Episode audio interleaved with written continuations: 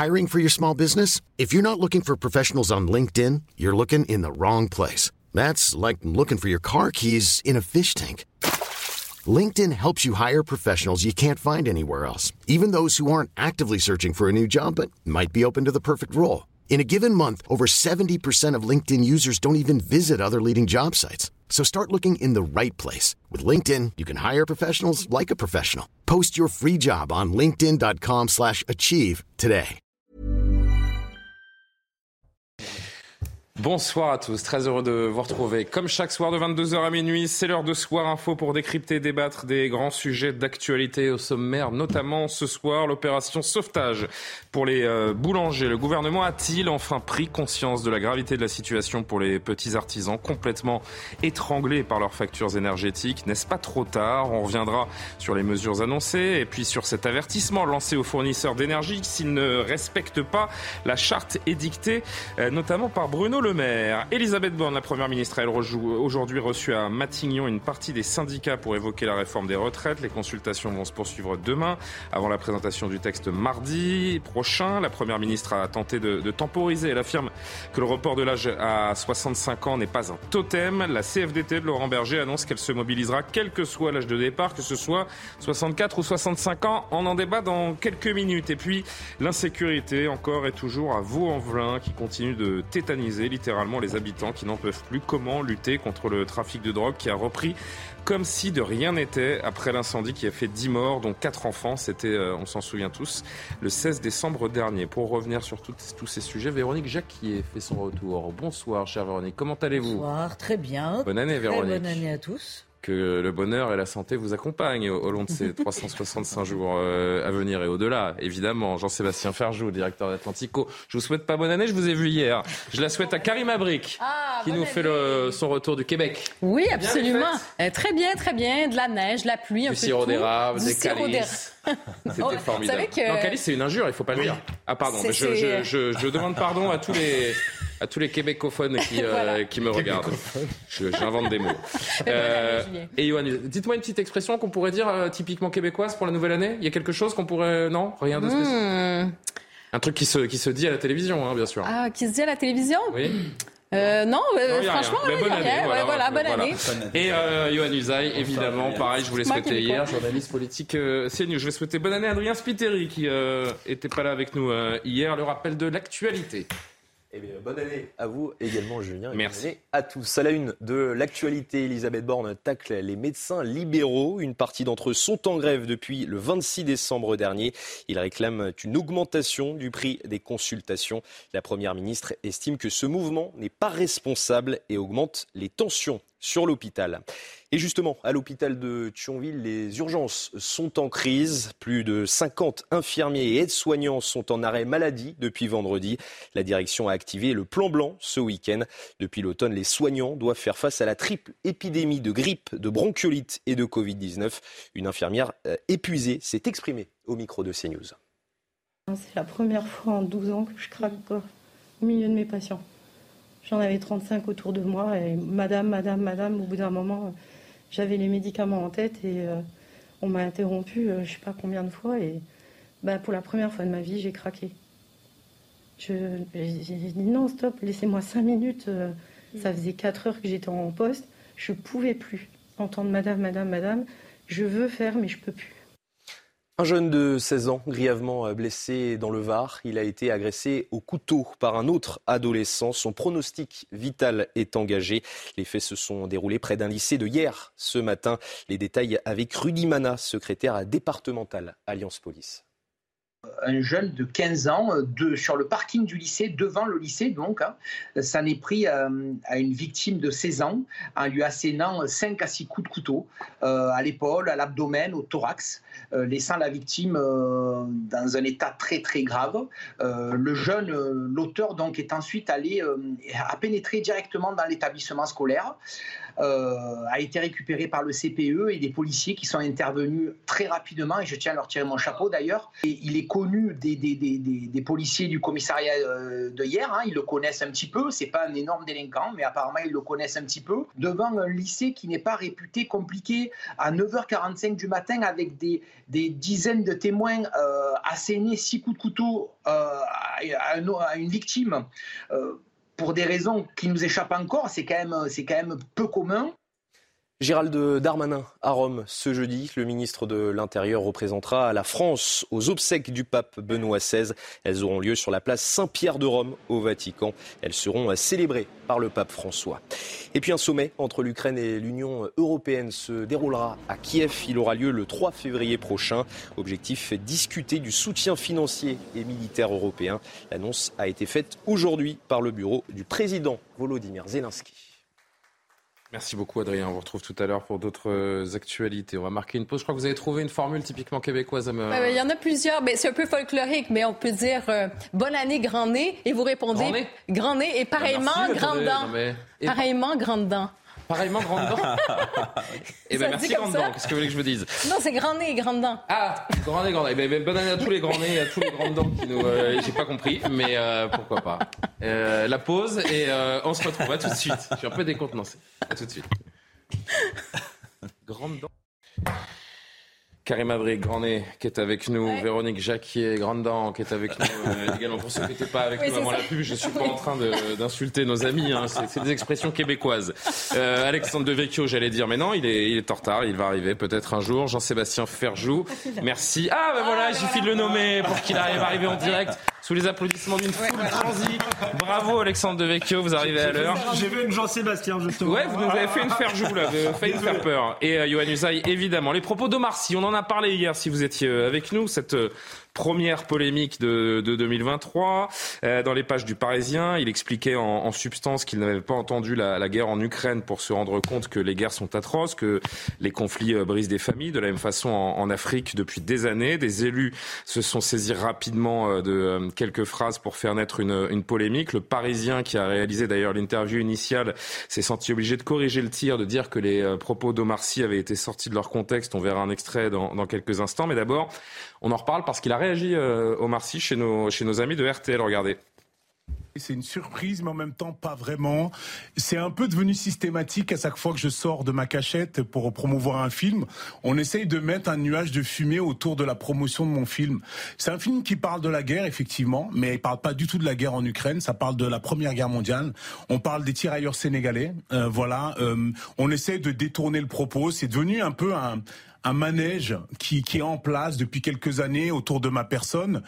Euh, comme on dit chez moi, je suis désolé sur RTL à cette heure-ci de le dire, on laisse pisser. Ça va pas m'empêcher de faire des films, ça va pas m'empêcher de de, de, de, raconter les histoires que j'avais envie de raconter, de d'essayer de sensibiliser et d'ouvrir un euh, de, d'ouvrir des conversations en fait parce que ce qui se passe là depuis quelques jours, c'est que des gens qui ont des discours et qui parlent, qui parlent, qui parlent et qui font des monologues d'une traite pour des articles qu'ils n'ont pas lus pour des films qu'ils n'ont pas vus. Je vous dis, c'est pas c'est pas les deux trois illettrés qui savent pas lire un article qui vont m'empêcher de sortir de, de, ma cachette parce que il y a de l'amour et je suis je suis décidé à le recevoir.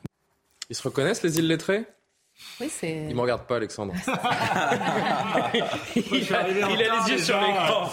Non, mais euh, moi, j'ai comprendre ce qu'il ce voulait dire. D'ailleurs, euh, euh, il continue à se victimiser un peu en disant à chaque fois qu'on fait un film, on m'attaque moi. On dessus pas mal. Oui, mais il, dit on m'attaque moi, on n'attaque pas mes propos. Donc il continue à sous-entendre qu'une partie des Français seraient racistes euh, et lui en veulent. Je crois que c'est que c'est pas ça.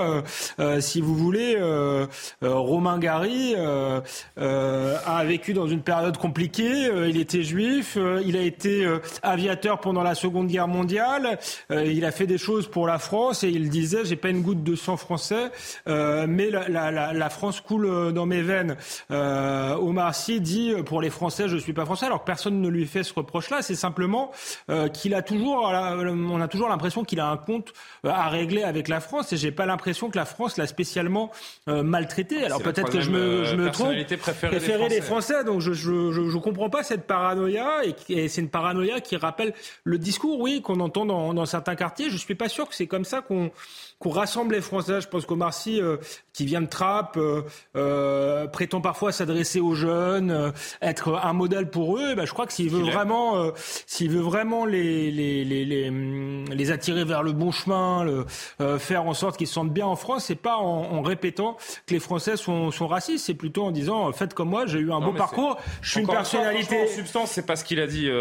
c'est j'ai l'impression qu'il y a un peu un procès d'intention. C'est pas la première fois. Si c'était la première fois, il s'interrogeait sur la perception que l'on peut avoir de, de, la guerre. Et en cela, c'est vrai qu'en relisant euh, clairement ce qu'il a dit, bon, il il n'a pas forcément tort. Il y a cette fameuse règle. Alors, Karima, il y a cette fameuse règle de la, de la proximité. C'est vrai que ce qui est près de chez nous a tendance à, à plus euh, nous toucher. Euh, ce qui a peut-être suscité la polémique et qui est peut-être un petit peu plus répréhensible, c'est vrai.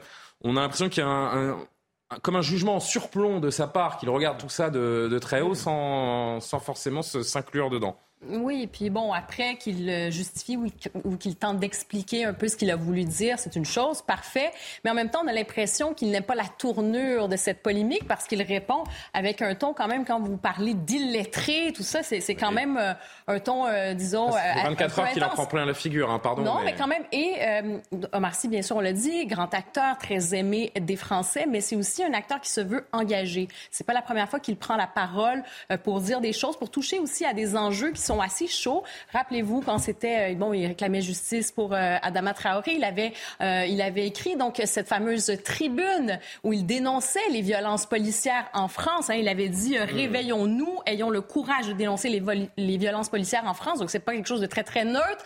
ça dépasse le cinéma largement. Donc quand vous êtes une personnalité publique avec un tel, je veux dire, une telle aura, c'est normal qu'après il y ait des réactions. Et pour ce qui est de cette fameuse phrase, bon, il a précisé sa pensée, puis je, je veux bien lui donner le, bénéfice du doute. Mais en même temps, une phrase comme celle-là, elle peut porter effectivement à confusion. Et euh, quand on connaît certaines de ses positions qu'il a déjà dit, euh, dites par le passé. Johan, vous réagissez? Je voudrais juste que vous lire un extrait du, de l'article du Parisien donc, qui, a, qui a voulu un petit peu réhabiliter euh, Omar Sy, en tout cas clarifier la situation. Ce qui fait polémique ce lundi nous semble avoir été sorti de son contexte, tant Omar Sy y expose son horreur des atrocités commises sans cesse dans le monde depuis l'époque des tirailleurs et pas seulement en Ukraine. Une guerre, euh, le journaliste le cite de nouveau, c'est l'humanité qui sombre, même quand c'est à l'autre bout du monde. On se rappelle que l'homme est capable d'envahir, d'attaquer des civils, des enfants.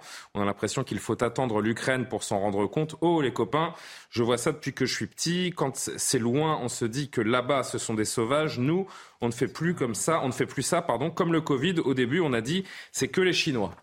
Bon, qu'est-ce qu'il faut y comprendre? Non, mais simplement, euh, pardon, on a quand même le droit de dire qu'on a été on a quand même le droit d'avoir été choqué par ces propos tels qu'ils ont été retranscrits par le Parisien. Alors après, si le journal Le Parisien les a mal retranscrits, c'est autre chose. Mais ces propos tels qu'ils étaient écrits hier dans le journal, moi, je dois dire qu'ils m'ont un peu, je ne sais pas si choqué est le bon mot, mais en tout cas, ils étaient au minimum malvenus, ces propos-là. Hmm. Voilà, donc ça, on a le droit de le dire, sans être traité d'illettré, il me semble. Véronique Jacquier on termine le tour de table. Je partage le, sentiment de, de Johan. Et, en plus, dans, ce dans, les propos que nous venons d'entendre, il y a quand même euh, une forte paranoïa. Donc, euh, voilà. Euh, paranoïa. Euh, bah, pardon, mais c'est.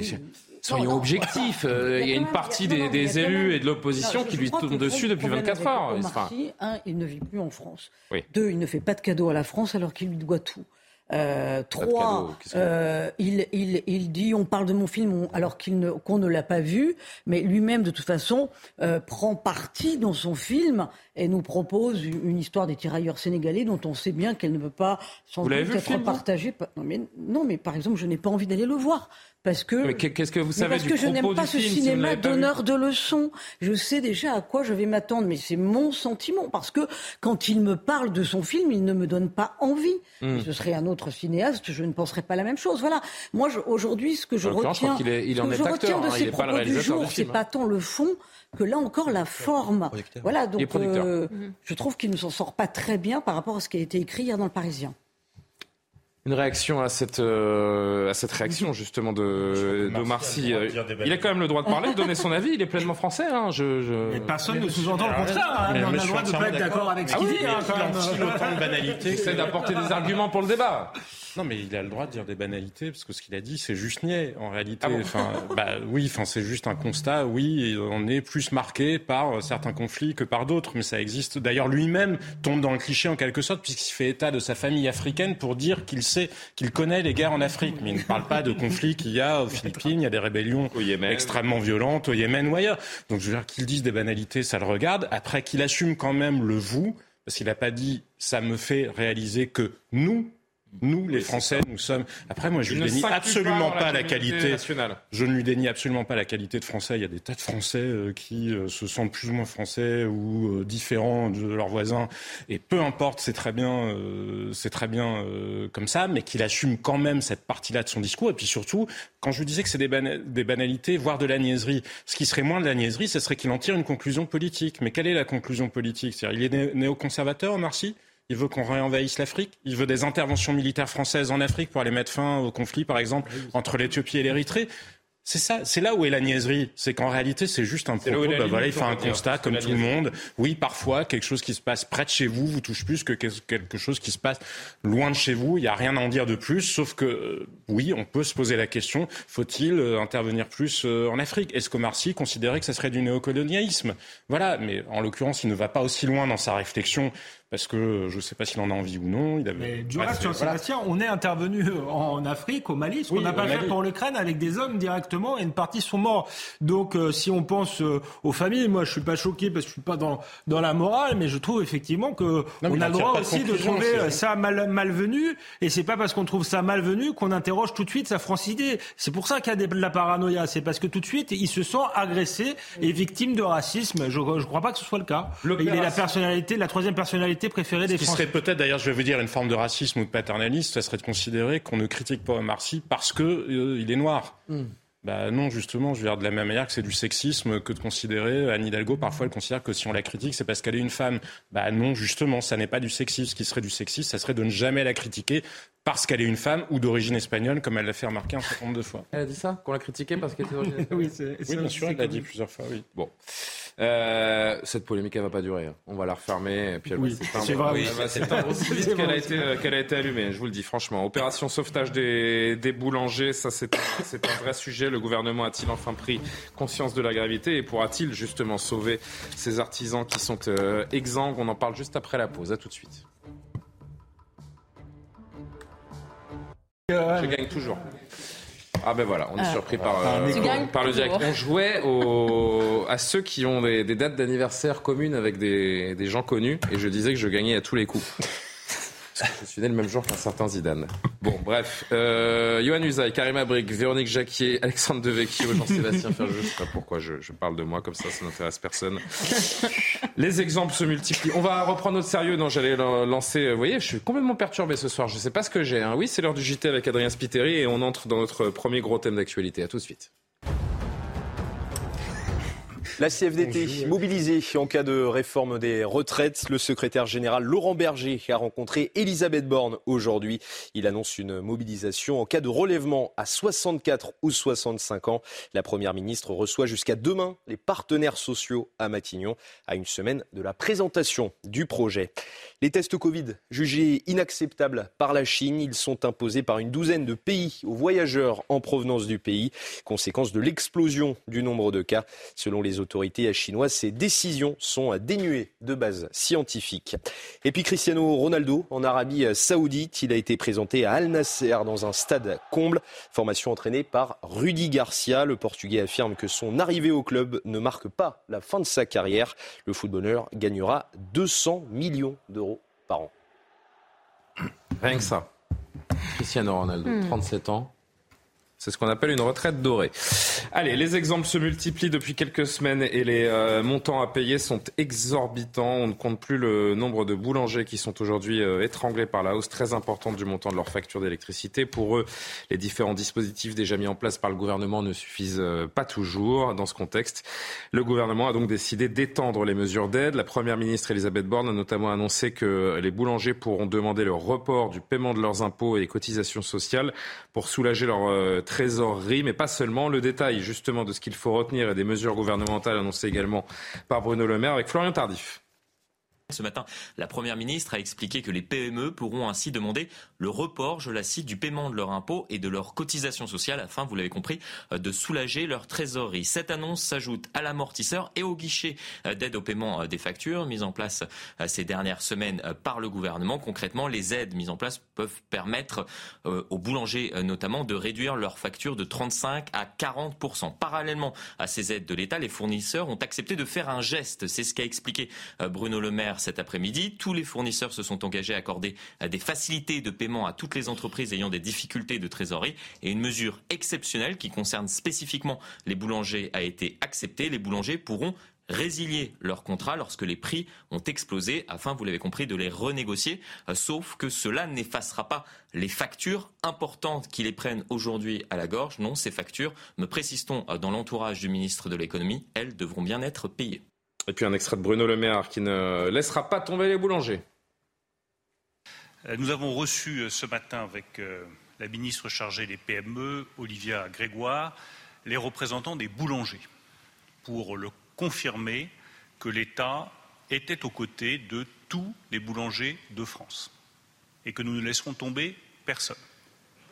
Au moment où la baguette française vient d'être classée au patrimoine mondial de l'UNESCO, il y aurait un véritable paradoxe à ne pas nous donner tous les moyens pour soutenir les boulangers qui sont confrontés à l'augmentation des prix de l'électricité et des prix de l'énergie de manière générale.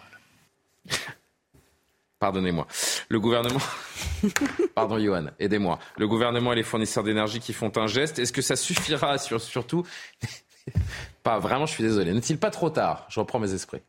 Non, il n'est pas trop tard parce qu'on voit effectivement les, premiers effets sur, euh, sur l'économie. On, prévoyait depuis plusieurs semaines, depuis plusieurs mois, que la hausse des coûts de, de l'énergie aurait des effets sur l'économie et sur le chômage. Manifestement, on commence à y arriver. C'est très visible depuis quelques semaines. Donc il n'est pas trop tard. Il est même temps de corriger le tir, d'essayer de limiter ces effets néfastes. Et là, le gouvernement, évidemment, a mis un peu de temps à réagir. Ça, c'est une évidence. On l'a vu notamment hier avec le, le boulanger témoignage très poignant que, nous avons diffusé dans, dans, l'émission hier soir, euh, on voit qu'il y a eu du retard et là, le gouvernement, évidemment, doit prendre des mesures pour protéger l'économie parce que sinon, vous imaginez bien que euh, si tout un tas de commerces mettent la clé sous la porte, ça signifie évidemment du chômage en plus, etc. et des conséquences économiques encore plus graves. Je voudrais qu'on entende Frédéric Roy, qui est boulanger également, qui était tout à l'heure chez, chez Laurence Ferrari, et on poursuit la conversation. Le compte n'y est pas pour lui. C'est pas que le compte n'y est pas, c'est qu'on n'a pas entamé le vrai problème. Le vrai problème, c'est le prix du gaz. Donc tant qu'on n'attaquera pas ce problème-là, il n'y aura rien de résolu. Ce que je note toutefois, c'est cette histoire euh, de pouvoir résilier un contrat où les prix seraient prohibitifs. Je pense à Ulrich euh, qui s'exprimait euh, hier sur votre antenne, qui est restaurateur et qui vient d'apprendre que finalement ce sera que les boulangers. Donc encore une fois, on va pas aider tout le monde, quoi. Il n'y a pas vraiment de solution. Après, sur l'étalement des charges, des impôts et autres, est-ce que c'est vraiment nous aider que de faire du crédit indirectement? Parce qu'il y aura toujours un moment où il faudra payer. Il y, a, toujours un moment où ces factures-là, il faudra la payer. Si c'est difficile de les payer aujourd'hui, pourquoi ça serait facile de les payer dans six mois? On est dans l'urgence. Dans l'urgence, on va déplacer vos factures, on va vous les étaler, on va vous faire des reports d'impôts, de charges. Mais oui, mais l'année prochaine, ça veut dire qu'il faudra que je paye le présent, le passé et le futur. C'est très important ce qu'il dit, euh, euh, monsieur euh, Frédéric Roy, ce, ce boulanger, parce que c'est vrai, reporter une facture n'a jamais été une économie. En fait, on se moque des boulangers avec ces mesures.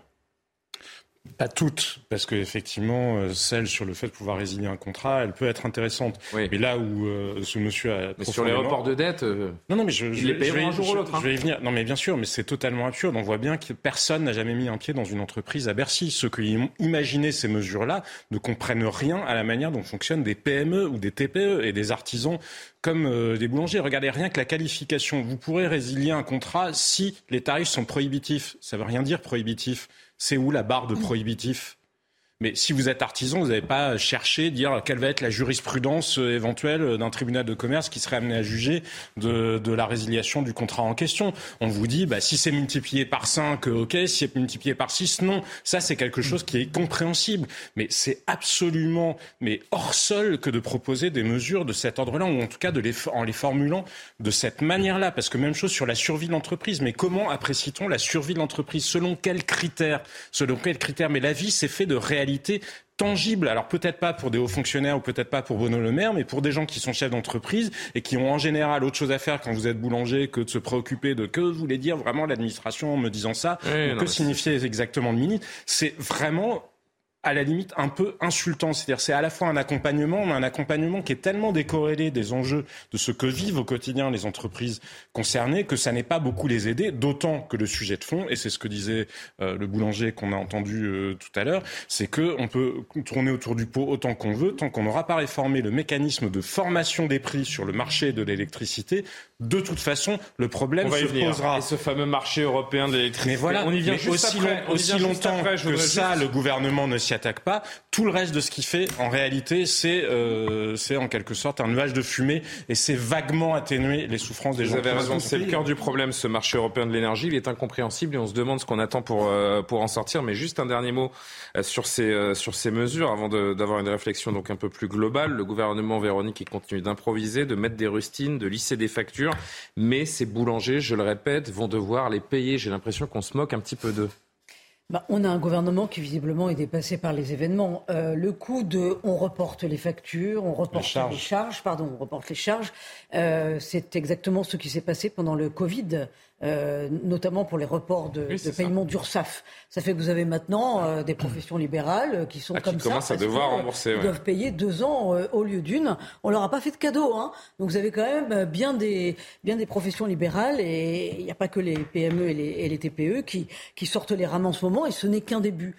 Pardon Véronique, mais j'apporte de l'eau à votre moulin parce que j'ai fait ce petit calcul tout à l'heure.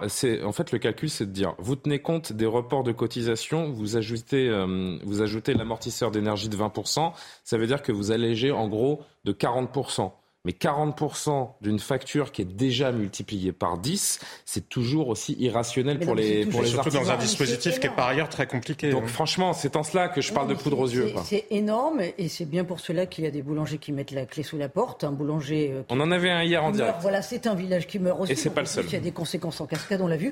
Et ce qui est impardonnable, c'est que ça fait quand même des semaines que le gouvernement dit attention, attention, l'électricité cet hiver, ça va être extrêmement compliqué, les factures. Et puis quoi? Et puis, puis on, c'est toujours au dernier moment que que, l'on s'y prend et on est incapable d'anticiper vraiment quelque chose. Seulement, ça demande du courage parce qu'on va en parler certainement, mais ça veut dire vraiment sortir du marché européen de l'électricité. On entre de plein pied dans cette question. Qu'est-ce qu'on attend pour sortir de ce marché européen de l'énergie Pour le réformer. Nos, contraints. Pour le réformer. parce que le marché européen de l'électricité. Je vais vous entendre là-dessus. Je voudrais juste qu'on entende Loïc Le Floch-Prigent, ancien président de, de, GDF, qui là encore était sur nos antennes un petit peu plus tôt euh, aujourd'hui. Écoutez-le.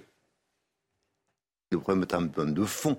C'est-à-dire que lorsque l'on paie, lorsqu'on passe hmm. d'un euh, euro bah, tu gagnes du temps. 10 euros à tu 10 du temps quand même si tu payes Mais de toute façon, il faudra payer. Donc le, problème n'est pas le report. On, repart sur le PGE. Le PGE, c'est bien joli, mais à un moment, il faut le rembourser. oui, mais alors les boulangers. Donc, la solution n'est pas celle-là. C'est-à-dire que la solution n'est pas dans l'aide, n'est pas dans le report. On est toujours dans les solutions court terme. On ne veut pas traiter le problème de fond. Le problème de fond n'est pas celui-là. Le problème de fond pour vous, c'est sortir. Le hein, problème ce que vous avez dit tout à l'heure. D'arriver à avoir un prix d'électricité correspondant au coût. Le pauvre boulanger qui est là, il a signé un contrat avec le fournisseur, il a signé son contrat. Son contrat conduit à une augmentation importante. Hmm. Qu'est-ce qu'il va faire? C'est pas parce que le prix du gaz diminue, le prix de l'électricité diminue, que le contrat n'est pas signé. Il Donc votre solution, vous l'avez et ce sujet du marché européen, d'ailleurs, il n'est jamais abordé par le gouvernement, jamais dans le fond. vous avez déjà entendu euh, un ministre aborder sur le fond l'éventuelle sortie du marché européen de l'énergie C'est pas la Pour quelle raison n'en sortons pas euh, Est-ce que, est-ce que alors, dans ma réflexion un peu naïve, je me dis que la seule raison pour laquelle on ne négocie pas ou on ne sort pas de ce marché commun, c'est pour ne pas froisser l'Allemagne. Non. Mais non, c'est pas ça du tout. Alors pourquoi? On ne sort pas du marché européen de l'énergie parce que d'abord le marché européen de l'énergie permet aussi et avant tout de vendre et d'acheter de l'électricité avec d'autres pays de l'Union européenne. comment font les Espagnols et, pardon, Mais pardon, mais vous n'êtes quand même pas sans savoir que nous ne sommes pas dépendants au niveau de l'électricité. Nous avons besoin d'acheter de l'électricité à d'autres pays. Nous, pas indépendants. Nous, sommes pas indépendants. Nous, ne sommes pas indépendants. Oui, absolument. Nous ne sommes plus. Nous ne sommes plus indépendants. Nous ne sommes plus indépendants. Donc, donc euh, et nous ne le devons qu'à nous-mêmes. Donc nous ne pouvons pas sortir de ce marché-là parce que ça compliquerait évidemment les choses pour acheter l'électricité dont nous avons comment besoin. comment font mais, ceux qui sont sortis Mais euh, écoutez, là, il y a une réforme du marché européen qui est en cours, qui a été lancée, mais ça prend du temps, évidemment. Et à moyen terme, il y aura une réforme de la manière dont fonctionne ce marché européen. Donc il n'y a rien à voir avec l'Allemagne. La crise de l'énergie sera Rien à voir avec l'Allemagne. Espérons qu'elle soit bonne. Mais néanmoins, c'est à moyen terme et il faut trouver des solutions à court terme pour attendre que cette réforme, évidemment, entre en œuvre. Alexandre Devecchio. À, moyen, à, moyen, terme, ce sera trop tard. La, la guerre en Ukraine sera terminée, on l'espère. Enfin, on il, il, est possible que le, le prix de l'énergie euh, baisse, donc euh, il faut aller euh, euh, beaucoup, plus, beaucoup plus vite. Et moi, je crois malgré tout qu'il y a quelques raisons idéologiques euh, dans tout ça. C'est vrai qu'on est obligé de racheter euh, de l'électricité à nos voisins allemands, notamment. mais je crois tout de même que pour Emmanuel Macron, il a ici sa colonne vertébrale, elle est européenne. Sa seule identité politique aujourd'hui, c'est l'Europe. Donc s'il disait je sors du marché européen de l'électricité, est-ce que c'est la condition Ce serait l'ultime reniement. Est-ce que c'est la condition sine qua non du retour à la souveraineté Alors, de sortir, de sortir de ce Il peut aussi y avoir un rapport de force, euh, engager un rapport de force euh, avec l'Allemagne et désindexer euh, le prix de l'électricité du prix du gaz, parce qu'en réalité, on indexe le prix de l'électricité sur le prix du gaz. Là, pour le coup, pour plutôt faire, euh, enfin, pour plus, pour faire plaisir aux Allemands. Donc là, il y a, y a, y a quelque chose à, à, réformer. On pourrait aussi imaginer une forme de bouclier tarifaire européen, mais le plus simple serait tout de même qu'on paye le, le, le prix de l'électricité au prix euh, où elle est produite. Je pense que ce serait quand même euh, logique. Donc pourquoi ne pas euh, sortir effectivement les Espagnols et les Portugais Parce qu'il y aurait un blackout en France, on n'a pas assez d'électricité, pardon. La question est simple. On peut aussi racheter l'électricité aux, Allemands.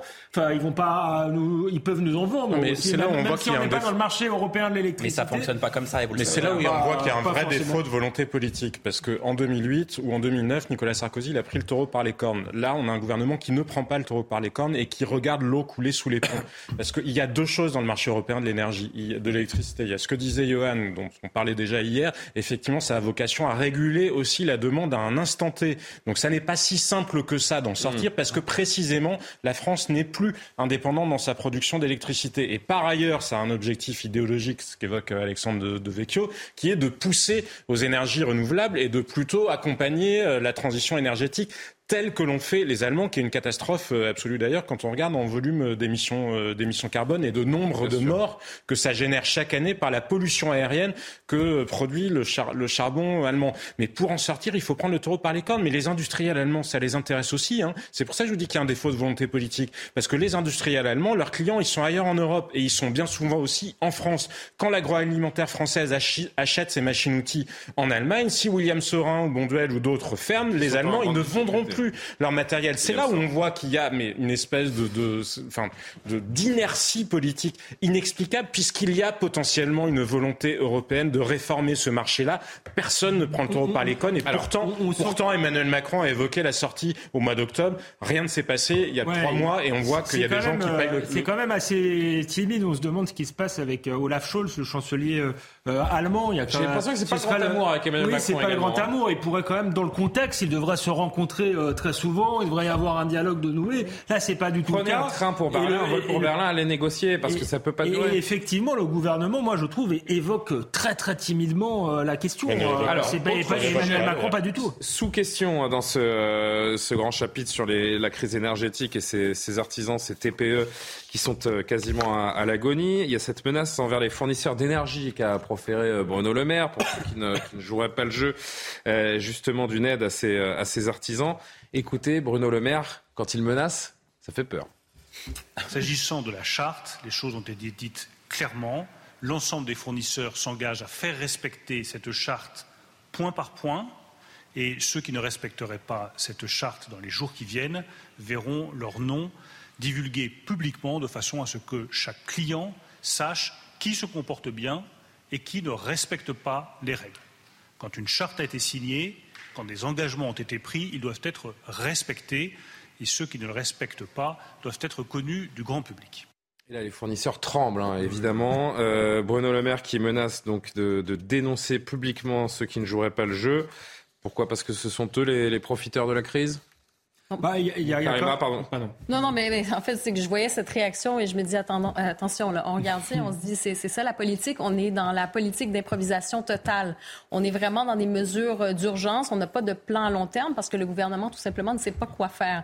Il mise encore sur cette coopération. On parlait du marché européen parce que finalement, quelle carte il lui reste? Il ne lui reste pas grand-chose. Quand vous êtes, euh, quand vous n'êtes plus indépendant de l'énergie, vous dites, ben, peut-être c'était pas la solution initiale, mais on a encore besoin de cette collaboration. Donc, on est pour l'instant dans les mesures d'urgence.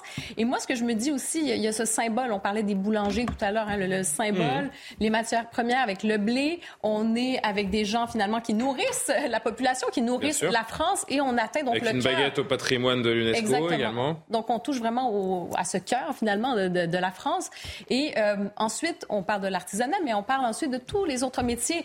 Euh, les hôteliers aussi, c'est un peu le, le, même problème. Dans certains cas, leur facture a augmenté de 400 Ils vont faire quoi? Est-ce que c'est les prochains euh, Les fromagers? Est-ce que bon, on parle des euh, les aujourd'hui, mais on peut les faire une liste comme ça très longue hein, d'artisans qui sont énergivores et qui, euh, qui ont des métiers énergivores et qui se retrouvent non. dans Donc des situations quand vous arrivez et vous montez les crocs simplement en disant ben on va faire peur, on va nommer les noms, je veux dire ça le fait qu'on a quand même une sur, cette, sur, cette, je voudrais qu'on reste sur l'avertissement aux fournisseurs parce que c'est intéressant de décrypter également les menaces de, de Bruno Le Maire. Alexandre, pourquoi il, est, il se comporte comme ça, Bruno Le Maire, avec eux? Pourquoi il les avertit? Parce bah, qu'il profite de la crise. Regardez juste la charte, la fameuse charte qu'ils doivent respecter. Je voudrais juste qu'on la voit pour que les téléspectateurs comprennent bien. Il faut faire figurer dans la facture de février le bénéfice de l'amortisseur, donner des facilités de paiement et pour les boulangers, donc euh, une résiliation sans frais des, des contrats. Mais, ce que je sais également, c'est mais oui, négocier quoi les, les boulangers Ce que l'on sait surtout, c'est qu'il y avait déjà une charte de bonne conduite qui a été signée en octobre, que personne ne l'a respecté ce premier engagement. Donc pourquoi pourquoi est-ce que ça changerait? Qu'est-ce qui s'en Pourquoi, pourquoi il, menace? Pour moi, il ne menace pas, il est extrêmement faible. je pense là encore pour des raisons idéologiques, il a peur qu'on dise que le ministre de l'économie euh, euh, joue sur le marché, en fait, euh, s'immisce dans la, la loi du, du, marché, alors que là, il y, il y a urgence à le faire. Et moi, je crois que ces contrats sont quand même, d'après ce que j'en ai compris, assez mal faits parce qu'en fait, vous, vous signez euh, euh, pour deux ou trois ans, c'est renouvelable quasiment automatiquement, et au moment où c'est renouvelé, c'est en fonction du cours euh, du, prix de l'électricité du moment et ensuite ça dure sur 2-3 ans. Et en fait, certains ont eu leur contrat renouvelé euh, automatiquement au mois de juillet au moment où le prix euh, a explosé. Donc je ne vois pas pourquoi ce serait pas résilié puisqu'aujourd'hui ou renégocié puisqu'aujourd'hui le cours a baissé de manière spectaculaire. On pourrait aussi payer l'électricité en fonction du cours. Donc ça me paraît être des contrats aberrants et effectivement l'État devrait s'en mêler et il devrait être résilié et pas seulement pas seulement pour les boulangers parce qu'effectivement d'autres professions peuvent être concernées euh, on parlait des restaurateurs tout à l'heure. Et quand on voit comment ça se passe avec les fournisseurs d'énergie, avec les, grandes surfaces également, ce sont eux les, ceux qui profitent le plus de, oui, mais cette crise. En, en l'occurrence, ils n'ont enfreint aucune loi, aucune règle. Eux, ils respectent la règle et la loi. On peut refaire la loi. Non, mais la solidarité nationale, peut-être, ça peut parler à certains de temps en temps. Mais non, mais ça ne marche pas comme ça. les, fournisseurs n'ont pas le droit de baisser leurs tarifs. C'est un tarif qui est réglementé et qui est imposé. Ce ne sont pas les fournisseurs qui fixent les prix de l'électricité. Donc on revient sur le marché européen. C'est la spirale infernale. Excusez-moi, mais on ne peut pas reprocher aux Laissez euh, finir et je reviens vers vous. Par contre, renégocier le contrat et ce que demande le gouvernement, ça c'est extrêmement important, notamment pour ceux qui ont signé leur contrat entre le mois de, le mois de mai, juin et le, mois d'août, au moment où les tarifs étaient extrêmement élevés. Aujourd'hui, ils ont quand même baissé d'une manière assez importante. Donc, pour les personnes qui ont signé leur contrat durant cette période-là, évidemment, il serait très avantageux et ça résout, ça, oui, ça, permettrait de résoudre un certain nombre de problèmes, de renégocier le contrat aujourd'hui. Mais très avantageux, c'est pas évident justement parce que là il y a des, prix qui ont été euh, sur un ou deux ans multipliés par 7. Donc si vous avez le mégawattheure à, à 500 aujourd'hui et qu'il était euh, il y a trois semaines à, à 700 vous le renégociez sur la base de 500 alors que vous l'avez payé 100 euh, il y a deux ans. Enfin, je, crois qu'on ne gagne pas beaucoup. Non, mais, non, mais le, prix euh, de l'électricité est tellement euh, élevé que je, crois qu'on s'y retrouve pas franchement. Non, la seule petite musique, la ah, seule petite mesure pardon, encourageante, c'est peut-être de résilier sans frais les contrats. Mais comme on l'a dit tout à l'heure, de toute façon, la facture pour le boulanger ou pour d'autres est, est tellement élevée que c'est pas ça qui va les sortir du marasme. En revanche, moi, je trouve que le discours de Bruno Le Maire est extrêmement dérangeant. Pourquoi Ce qui témoigne de l'impuissance du gouvernement. Mais enfin, quand, quand je, veux dire, quelle impuissance d'accuser les fournisseurs d'électricité. Euh, ah, voilà, ils ne sont pas capables de régler le problème. Et puis surtout, On en fait les boucs émissaires de cette crise De, de l'impuissance découle la dénonciation avec une espèce de, de moraline, tenter de, de moraline. C'est-à-dire, il y a les bons, il y a les mauvais, il y a les biens, il y a les méchants. Enfin, si, ça commence comme ça, je, je sais pas, ça, ça, ça, me rappelle un petit peu l'épisode de Covid où il fallait euh, il y avait les, les, les, gentils avec le pass vaccinal et les méchants qui, qui, qui avaient envie Vous aviez aussi les gentils de Gérald Darmanin euh, pour la loi immigration. Il y a les gentils et les méchants hein, quand il a fait son explication. non, mais on retrouve cette forme d'infantilisation. Mmh. Euh, je pense que, que les Français ne, ne, sont pas convaincus par ce mode de, de gouvernement et de, et de communication. Jean-Sébastien, dernier mot là-dessus. On va parler des carburants également parce que la fin de la ristourne, c'était aujourd'hui. On en revient au problème de fond, qui est le mécanisme de formation des prix, puisque les fournisseurs ne décident pas du prix de l'électricité, ils décident quand même de leur marge, hein, parce que certains ont des marges plus importantes que d'autres. Après, c'est un marché où il y a des traders, etc., mais c'est un marché qui est complètement absurde. Euh, et c'est en libéral que je vous le dis, un marché où il y a un seul, un seul producteur, ça n'est pas un marché. Et le seul producteur d'électricité dans le pays, à peu de choses près, c'est EDF. Là, il y a juste des gens qui sont des intermédiaires. Mais aussi longtemps que le gouvernement ne s'attaquera pas à ça, rien ne changera véritablement et on crée de véritables usines à gaz, c'est le cas euh, de le dire euh, sans mauvais jeu de mots, qui ne sont pas gérables par des artisans. Enfin, les artisans, ils n'ont pas 15 euh, conseillers, ils n'ont pas un directeur financier, ils n'ont pas et ils le payent leur comptable.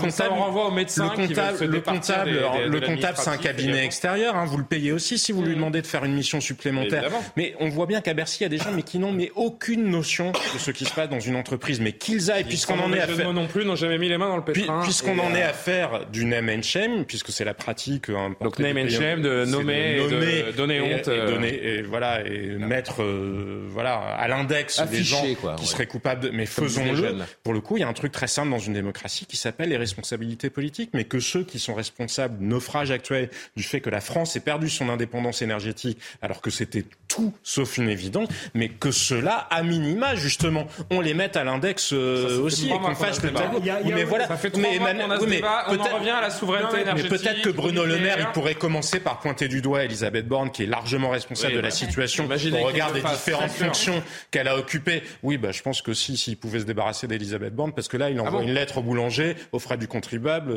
il n'aura échappé à personne que Bruno Le Maire euh, a des intentions euh, présidentielles. Donc, euh, je pense pas que ça le dérangerait, mais il n'a qu'à le faire vis-à-vis Bruno Le Maire a des ambitions présidentielles ah oui, oui je ne pas que, ce soit un, que, ce soit, que ce soit un grand scoop. Mais quand même, gouverner, c'est prévoir. Et là, on voit un gouvernement qui pourtant s'est fait élire, parce que moi, c'est peut-être ce qui me choque le plus, ils se sont fait élire sur le critère de la compétence.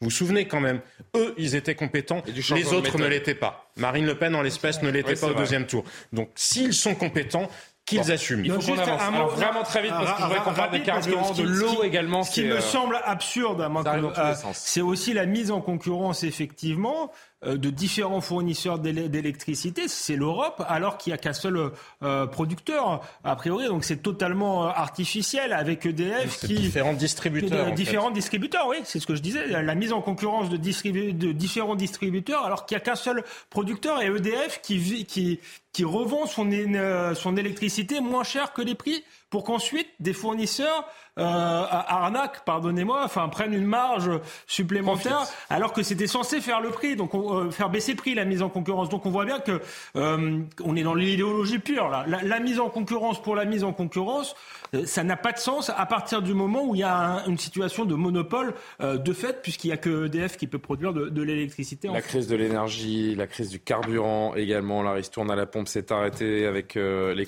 les conséquences évidentes que l'on peut imaginer pour euh, les consommateurs les plus impactés. Regardez ce, ce sujet de Clémence Barbier. C'est à nouveau une épreuve pour certains Français de remplir leur réservoir de carburant. Les automobilistes regrettent déjà la ristourne de l'État. Là, ça va faire, euh, par exemple, avec un plein, ça, va faire 20 euros de plus. Hein. Ah oui. Avant, c'était euh, du 1,60€, 70 le litre. Maintenant, regardez, je mets pour 40 euros, vous n'avez même pas 20 litres. Avec les amendes, le stationnement, le parking, on s'en sort pas. Seuls les 10 millions de travailleurs les plus modestes pourront bénéficier d'une indemnité de 100 euros. Contrairement à la remise carburant, pour l'obtenir, il faut en faire la demande sur le site impôt.gouv. Mais encore, faut-il le savoir Sur, euh, Internet, non? Bah, Je crois, ouais. Oui, je sais pas du tout, je pas au courant. En 2023, le gouvernement a annoncé une aide ciblée sous conditions. La première, travailler. La seconde, avoir un véhicule et pouvoir donner un numéro de carte grise. Pour moi, il faut cibler la population. Je suis cadre, j'utilise pas beaucoup la voiture. Je trouve ça irrationnel de me faire une ristourne alors que réellement, j'en ai pas besoin. Enfin, ça ne change pas ma vie. En 2022, la ristourne carburant aura coûté à l'État 8 milliards d'euros. 8 milliards de ristournes et puis on remet un petit chèque, euh, Johan, c'est sans fin en fait. Oui, mais au moins, là, il y a quand même un avantage, c'est que les aides, elles sont ciblées, alors qu'avec la ristourne généralisée, c'est-à-dire... on peut en reparler aussi, hein, pardon, mais, euh, les aides concernent ceux qui touchent moins de 14 700 euros par an. Alors évidemment que ce sont les plus précaires et qu'il faut euh, euh, les aider en priorité, mais a priori, de ce que je comprends de l'état de notre pays, la précarisation, elle ne touche pas que ces gens-là, très très loin de là. Non, j'entends bien, mais quand même, avant, les aides, elles bénéficiaient à tout le monde, y compris ceux qui avaient des très bons salaires, et ça concerne quand même aussi que pas mal de personnes dans le pays. Enfin, moi, je mmh. préfère quand même des aides qui soient ciblées, même si c'est quand même trop restreint, manifestement. Donc les classes moyennes trinquent, comme à chaque fois. Non, mais ça va quand même coûter plusieurs milliards d'euros. Vous avez donné le chiffre. Mmh. Euh, encore ça a coûté déjà 8 milliards. Non, mais encore une fois, voilà, enfin, il n'y a pas euh, de l'argent magique. C'est une expression qu'on reprend beaucoup, mais c'est la vérité. On a 3 000 milliards d'euros de dettes. Donc, il s'agit plus effectivement de distribuer des chèques à tout va. Là, il faut le faire dans l'urgence, mais il s'agit de refonder une politique globale parce que là où nous en sommes rendus, euh, ça ne sera pas des petites réformes euh, qui vont nous permettre de euh, voir l'avenir et d'envisager l'avenir sereinement. Effectivement, il faut refonder la société sur tous les plans. Tout est à repenser, tout est à refaire. C'est un chantier qui sera extrêmement long, mais c'est le chantier des prochaines années et des futures décennies parce que nous ne pouvons plus nous permettre de vivre comme nous avons vécu ces dernières années. Ça n'est plus possible. Vous voyez bien, vous voyez, non, mais vous voyez bien que tout est en train de craquer. Ah et c'est un changement de modèle vers lequel nous devons aller parce que sinon, nous ne pourrons pas continuer. Et c'est à ce moment-là que nous allons nous déclasser véritablement si nous ne refondons pas notre modèle. Quand on enlève la perfusion, ça fait mal. Et euh, d'ailleurs, on voit que la, avec la hausse des, des, prix des carburants, la fin de cette prime donc coïncide avec une légère euh, hausse. Ça n'a pas vraiment d'intérêt, euh, Alexandre. Non, mais il y avait aussi une autre. Afficher, voilà, merci beaucoup à France Gold Farm. n'a pas voulu envisager, c'est de baisser les taxes sur le, le, carburant. À partir du moment où les prix flambent, l'État en profite aussi. Donc, euh, il pourrait baisser directement les taxes. Il veut pas le faire parce qu'il a peur que ce soit désormais plus cher que, que ce soit fou. pérenne, qui a un effet cliqué. Moi, je crois que ça aurait été plus simple euh, plus, plus efficace. Et euh, si l'État doit faire des économies, bah, qu'il les fasse, euh, je dirais, ailleurs. Donc, oui, mais le risque dans la durée, c'est aussi de donner finalement une prime à ces compagnies d'énergie qui font des super profits. Après, on revient sur mais moi, je crois, je crois qu'on n'est pas, non, mais... on n'est pas sorti. Non, je, les, les, taxes, c'est pas je rappelle, super hein, profits. non, non, mais je... je... rappelle le pourcentage des taxes dans le prix du carburant. 60%, 60 de ce que vous payez à la pompe revient à l'État. Donc, je crois qu'il y a de la marge hein, pour baisser les taxes. Est-ce qu'on ne pourrait pas les alléger Ce serait pas plus simple que de faire des chèques d'alléger les. Ça coûterait moins cher parce que faire des chèques, ça coûte de l'argent. vous voyez bien qu'on en revient toujours à la même sempiternelle question qui est celle de la refondation et de, des, finances publiques au sens large. Parce qu'on peut effectivement réduire les taxes, vous le rappeliez, mais sauf qu'on même plus, on a toujours plein d'objectifs en même temps et on est incapable de trancher. On trouve que le en même temps, c'est très intelligent. Non, ça n'est pas très intelligent, c'est de l'immaturité. C'est comme quand vous êtes adolescent, vous voulez tout faire en même temps, c'est pas possible. Donc soit vous voulez avoir une politique environnementale et donc vous considérez que les taxes, elles sont là pour guider la consommation et pour réduire la consommation de carburant, parce que c'est quand même ça qui est en œuvre. C'était d'ailleurs ça qui a déclenché les Gilets jaunes. Soit vous dites, eh ben, c'est un sujet de pouvoir d'achat et on s'en fiche du niveau de consommation de carburant, parce que l'un dans l'autre, je vais vous dire, de toute façon, on peut mener toutes les politiques qu'on veut, vous pouvez mettre toutes les taxes que vous voulez. Euh, l'élasticité prix, elle est très faible. La réalité, c'est que nous sommes contraints. Il y a une demande de carburant qui est contrainte. Ce n'est pas demain que va y avoir des RER, les fameux RER qu'Emmanuel Macron s'est réveillé un dimanche. Il nous, a annoncé, il nous a annoncé qu'il allait y avoir des RER. On ne sait pas financé par qui, ni comment, ni quand. Peut-être en 2070, il sera encore président et puis il aura construit des RER avec ses petits bras musclés. Non mais vous voyez, non mais voyez l'absurdité quand même des débats, euh, des débats politiques. Oui, mais pardon, mais on en est là. On en est à vouloir tout et n'importe quoi, tout. Mais là, à un moment, ce sont des priorités, sachant arbitrer. On n'arbitre rien du tout. Et les taxes, la réalité, c'est que si par ailleurs il y a un autre impact qui est sur les finances publiques, mais dans ce cas-là, il faut faire des vraies économies, mais pas des économies à la réforme des retraites. Hein. Les, la réforme des retraites, c'est 10 milliards d'économies.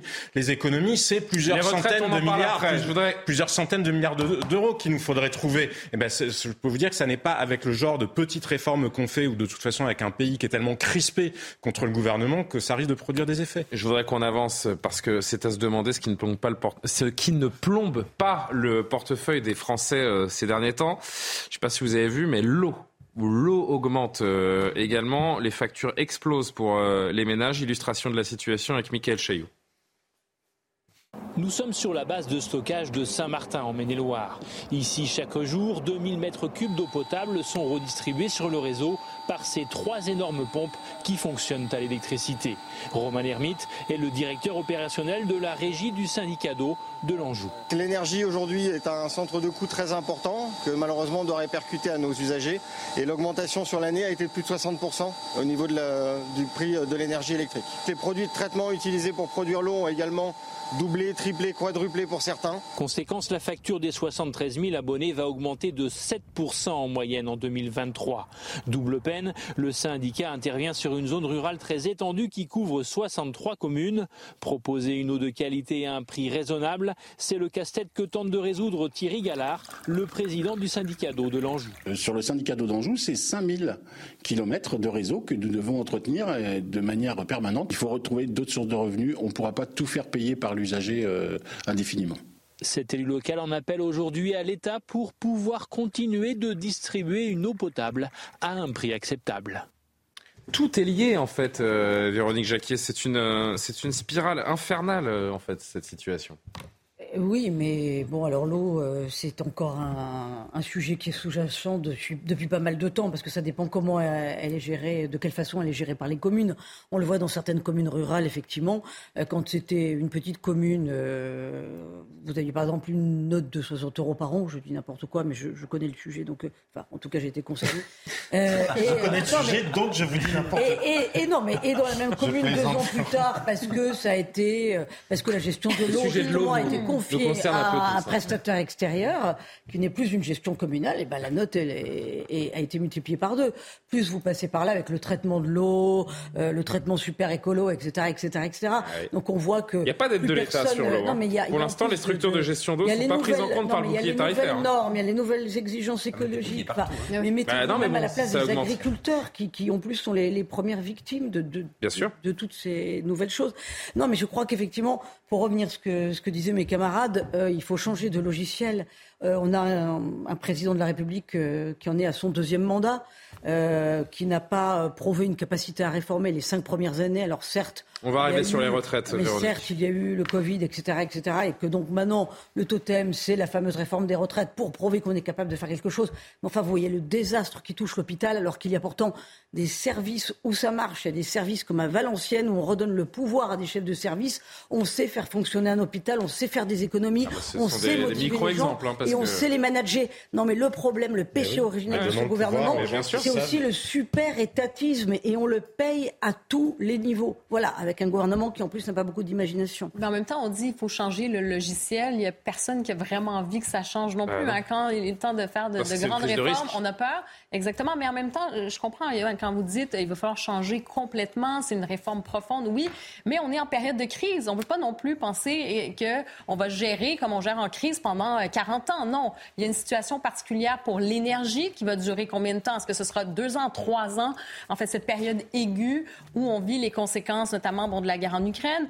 Euh, on, on, peut se dire déjà, en tout cas pour les deux prochaines années, c'est une gestion qui devrait se faire. C'est une crise. Qu'est-ce qu'on peut faire? Oui, ça va coûter cher, mais euh, pour ce qui est des grandes réformes, il y a quand même oui, des mais, crises. Mais, mais définir des priorités. Ne pas dire quand même que dans cet océan de, de, difficultés, on aurait pu ressortir gagnant si on avait su garder notre parc nucléaire intact, parce qu'il y a une forme de péché originel hein, et je parlais de spirale tout est euh, que les gens qui ont mis Nicolas Hulot en tête des sondages de popularité s'en dans les doigts. Voilà. Voilà. Non, mais c'est aussi, il y a une responsabilité des Français il aussi. Il est quasiment enfin, 23 heures, Jean-Sébastien. On va. Aussi, ouais, oui, oui, oui, oui, oui, On va évoquer un dernier aspect de cette crise euh, énergétique parce que ça y est, vous commencez à voir quelques villes et ça tend à pas se généraliser. Le mot est, est trop est trop fort, mais en tout cas, vous avez de, de, plus en plus de villes qui éteignent. Ça y est, les éclairages publics à partir d'une heure, une heure et demie du matin. C'est le cas de Bordeaux dès ce soir à partir d'une heure du matin. 60% de la ville plongée dans le noir. C'est le cas à Gennevilliers, on verra, où ça peut poser des, des, problèmes de sécurité. On parle quand même d'une ville de 50 000 habitants.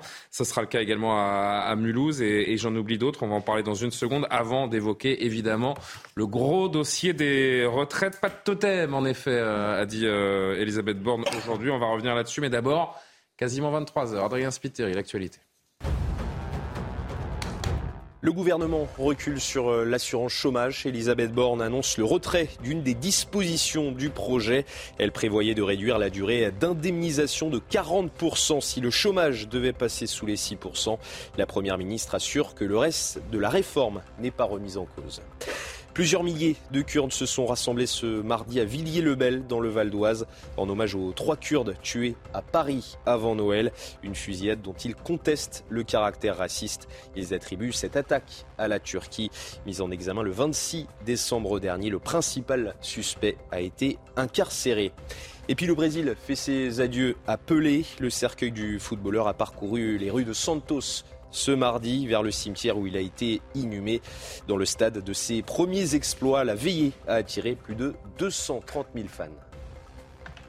Depuis hier, donc à Gennevilliers, en banlieue parisienne, on n'éclaire plus la rue. La nuit, cette ville de 50 000 habitants éteint ses lampadaires entre 1h30 et 5h du matin, en limitant évidemment la consommation électrique, comme le font d'autres villes dans le département. La municipalité veut lutter contre la pollution lumineuse également et réduire donc sa facture de courant. Clémence Barbier sur place. À 1h30 du matin, la ville de Gennevilliers dans les Hauts-de-Seine bascule dans le noir complet. Pour moi, c'est pas gênant. Après, euh, je conçois que pour certains, ça risque d'être un peu, ouais, un, peu embêtant. Jusqu'à 5 heures, les lampadaires sont éteints. Une situation peu rassurante pour les passants. Je trouve que c'est une catastrophe parce que de ne pas avoir de lumière à 1h30 du matin, quelqu'un qui doit sortir en urgence ou quelqu'un qui travaille de nuit, il n'y a pas de lumière, c'est super dangereux. Pour la sécurité, non, il ne faudrait pas que ça soit coupé. Moi, ça m'est déjà arrivé de me faire euh, envoler euh, au métro euh, à 8h du soir. La ville de 50 000 habitants veut faire des économies d'énergie et lutter contre la pollution lumineuse. La police s'est adaptée à ce changement. Pour une femme particulièrement de se balader quelque part où il manque de lumière et c'est l'obscurité totale, je peux comprendre oui, qu'il y a un, sentiment d'insécurité. Notre organisation syndicale, justement, a, fait le nécessaire via Option Nuit euh, pour doter euh, nos collègues de moyens lumineux. À l'issue de cette expérimentation, qui devrait durer quelques mois, les habitants seront consultés sur le maintien ou non de ce dispositif. Donc les économies d'énergie, ça pèse également sur la sécurité des Français. On pense, euh, on, pardon, hein, je ne sais pas si je suis euh, réactionnaire, mais évidemment, on pense aux femmes en particulier parce que les, ceux qui se font agresser dans, dans la rue et celles qui ont peur de sortir après une certaine heure, c'est surtout les, c'est surtout les femmes. Hein, c'est absurde d'un point de vue énergétique parce que l'électricité, elle est produite. Le sujet, c'est oui, l'adaptation entre la demande et l'offre. En plus, la question, elle se pose à 18h ou à 19h. Elle ne se pose pas. C'est la facture à payer, c'est ça le problème. Oui, mais oui, mais l'électricité elle pourrait, en réalité, la nuit, elle est produite. on pourrait même la vendre euh, à prix négatif parce que de toute façon, les capacités de production existent et on ne les coupe pas. Mais là, c'est pas le cas en l'occurrence. Donc, euh. Oui, mais ben oui, mais regardez, on prend des décisions absurdes parce que c'est quand même. à ces dames, hein, mais bon. C'est quand même non, mais juste, c'est quand même marginal parce que dans le budget d'une commune, c'est totalement marginal. Les coûts de l'éclairage, c'est des coûts qui ne représentent absolument rien. Donc euh, l'excuse de, des factures, enfin de, des économies, elle ne tient pas la route. Et là encore, c'est un défaut de volonté politique, parce qu'on pourrait dire l'électricité publique, de l'éclairage, parce qu'il y a aussi des accidents, hein, c'est pas que l'insécurité. Ah mais, avec les voiries qui sont pas entretenues. Oui, moi je pense d'abord à la sécurité. franchement, je... Mais, Julien, on ne veut plus qu'on ait de voiture. Alors si vous allez dîner chez quelqu'un, il faut que vous soyez rentré avant 22 heures. Enfin, c'est complètement absurde, et parce que sinon vous marchez dans le noir et enfin c'est et bah, vous voyez pas les trous dans la rue. Mais vous voyez bien le délire, mais le délire politique, et c'est juste de l'étalage de vertu. Ce sont des villes qui essayent de faire de l'étalage de vertu. Il n'y a aucune rationalité ni économique ni énergétique à faire ça. C'est de la, de la vertu et seulement de la vertu? Ben, Quand on utilise euh, le mot hein, pollution lumineuse, on veut contribuer pour enlever la, la pollution lumineuse. Donc oui, c'est une espèce de Vous avez envie de sortir dans une rue à 1h30 du matin sans un seul éclairage public? Exactement, c'est complètement absurde. La pollution lumineuse, c'est un, un, vrai problème, mais ça, il y a d'autres solutions. Vous pouvez euh, aller changer, par exemple, les ampoules, la direction des ampoules vers le sol, vers le ciel. L'intensité aussi. Vous pouvez mettre des capteurs qui, qui s'allument lorsqu'il y a une présence. il y a des aussi il y a un moment, on peut réfléchir aussi avant de. ça existe dans certaines villes. Oui, oui, mais trop peu. Bon, les grandes enseignes lumineuses publicitaires et tout ça, des boutiques qui sont ouvertes. ça, c'est de la pollution lumineuse. Exactement. ça, nous sommes d'accord. On parle de l'éclairage public. C'est ça. Revenons pour l'enjeu de la sécurité. Euh, oui, effectivement, moi, je trouve que c'est déplorable. C'est carrément ce manque de créativité politique. C'est une solution facile. C'est des problèmes, en fait, euh, ça, génère certains problèmes d'insécurité. Donc, la délinquance, euh, les vols aussi. Hein, vous laissez la place à ce genre de situation. Vous parlez des femmes. Bon, les hommes aussi se promenaient la nuit oui, comme oui, ça. bien euh, sûr, mais j'ai tendance à penser que la proportion Bien des sûr. personnes qui se font agresser le soir seules dans la rue est plus oui, euh, il du y a des côté gens qui travaillent de des femmes. Pas le même euh, genre d'agression. Exactement. Aussi, enfin, Donc, bon, euh, bref, on va non, Non, non, mais tout à fait, c'est un vrai enjeu. Il y a des gens qui travaillent de nuit. Euh, Peut-être qu'il y a des couches tôt, tant mieux pour eux, mais il y a des gens aussi euh, qui travaillent tard le soir. On en est, euh, tous ici Vous savez d'ailleurs. pourquoi je dis ça Je me permets juste une petite parenthèse parce qu'il y a pas longtemps, j'ai vu une vidéo sur euh, sur Twitter, je crois, où il y avait euh, euh, un jeune homme qui euh, demandait euh, à des gens si vous étiez, euh, si vous passiez 24 heures dans le sexe opposé, qu'est-ce que quelle est la première chose que vous feriez? Il a demandé à des à des jeunes filles et je crois que 8 jeunes filles sur 10 ont dit la première chose que je ferais, ce serait d'aller me promener la nuit toute seule. Voilà, tellement c'est, euh, ça paraît impossible à des, à des jeunes filles de se promener la, la nuit toute seule. Bref, l'éclairage des villes, l'éclairage des villes pour revenir à notre sujet. Non, mais c'est un sentiment. Non, non, mais c'est un sentiment qui existe. C'est un sentiment qui que j'ai existe. d'autres priorités. Bah, mais je sais bien, c'était un truc de jeunes, c'était des ados qui parlaient, Non, je- mais il faut relativiser. pas en train de dire que c'est D'après une- moi, cette information, d'abord qui concerne certains types de villes. Alors je trouve que ce qui est embêtant, c'est que si vous coupez l'électricité, vous coupez la vidéosurveillance. Donc dans certains coins, ça, ça pose problème. La question effectivement du travail de nuit s'entend. Après, pour le reste, excusez-moi, je pense que tout un chacun a autre chose à faire entre 1h et 4h du matin. Euh, Mais c'est et- Attendez, ça, oui, pardon, Véronique, on- vit comme on veut, pardon, Il y a des petites villes où depuis des années, au nom de, de, de, de la lutte contre la pollution lumineuse, euh, l'éclairage Dans ce cas-là, s'éteint à laissez les 23 gens avoir heures. des C'est quoi la voitures, pollution lumineuse Non, mais là où on voit que ça relève de l'incompétence absolue, je vais vous donner un autre exemple. Parce que Mm. j'en parlais justement avec des gens qui travaillent dans l'industrie. Même chose quand on vous dit, oh, regardez, on laisse les vitrines, j'y pense parce que Karima disait, les vitrines allumées ou des usines allumées, ou même d'ailleurs, euh, parfois, un certain nombre d'administrations allumées. Vous savez que les industriels, ils ont des assurances et que les assureurs leur disent, si vous éteignez, le risque de cambriolage est tel que je ne vous assure pas. Donc ceux qui sont à Bercy, probablement, ils n'ont jamais mis les pieds, là. encore une fois, dans une entreprise. Donc ils ne savent pas la réalité de ce que vivent les gens. Mais oui, mais la politique, c'est pas juste prendre des mesures pour faire symbole, parce que tout est devenu question de récit, de posture, et encore une fois d'étalage de vertu. La politique, c'est de gérer le concret dans sa complexité telle qu'il se pose. Et souvenons-nous, ils se sont fait élire parce qu'ils étaient compétents. Je voudrais juste vous noter ces, ces petits chiffres que j'ai vus euh, passer aujourd'hui. L'éclairage des villes en France, c'est 9% de la, de la consommation énergétique du pays, mais un quart de l'éclairage de notre pays a plus de 25 ans. Donc commençons peut-être par renouveler investissons. l'éclairage. Ce qu'on euh, disait, investir, un éclairage euh.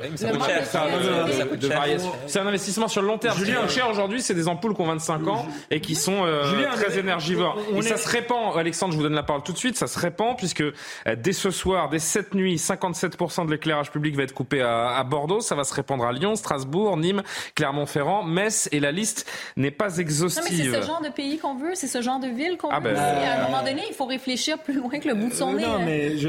Et puis fait, c'est on- triste une ville qui, qui n'est pas lumineuse. Je trouve que qui c'est n'est pas anxiogène. Moi, je vois pas où est la pollution euh, Et ça visuelle. donne pas envie de sortir, ça donne pas envie d'aller au restaurant. Non, honnêtement, la vérité, c'est qu'on est dans une logique de, de tiers-mondisation pour tout un tas de raisons euh, qu'on qu'on a vues.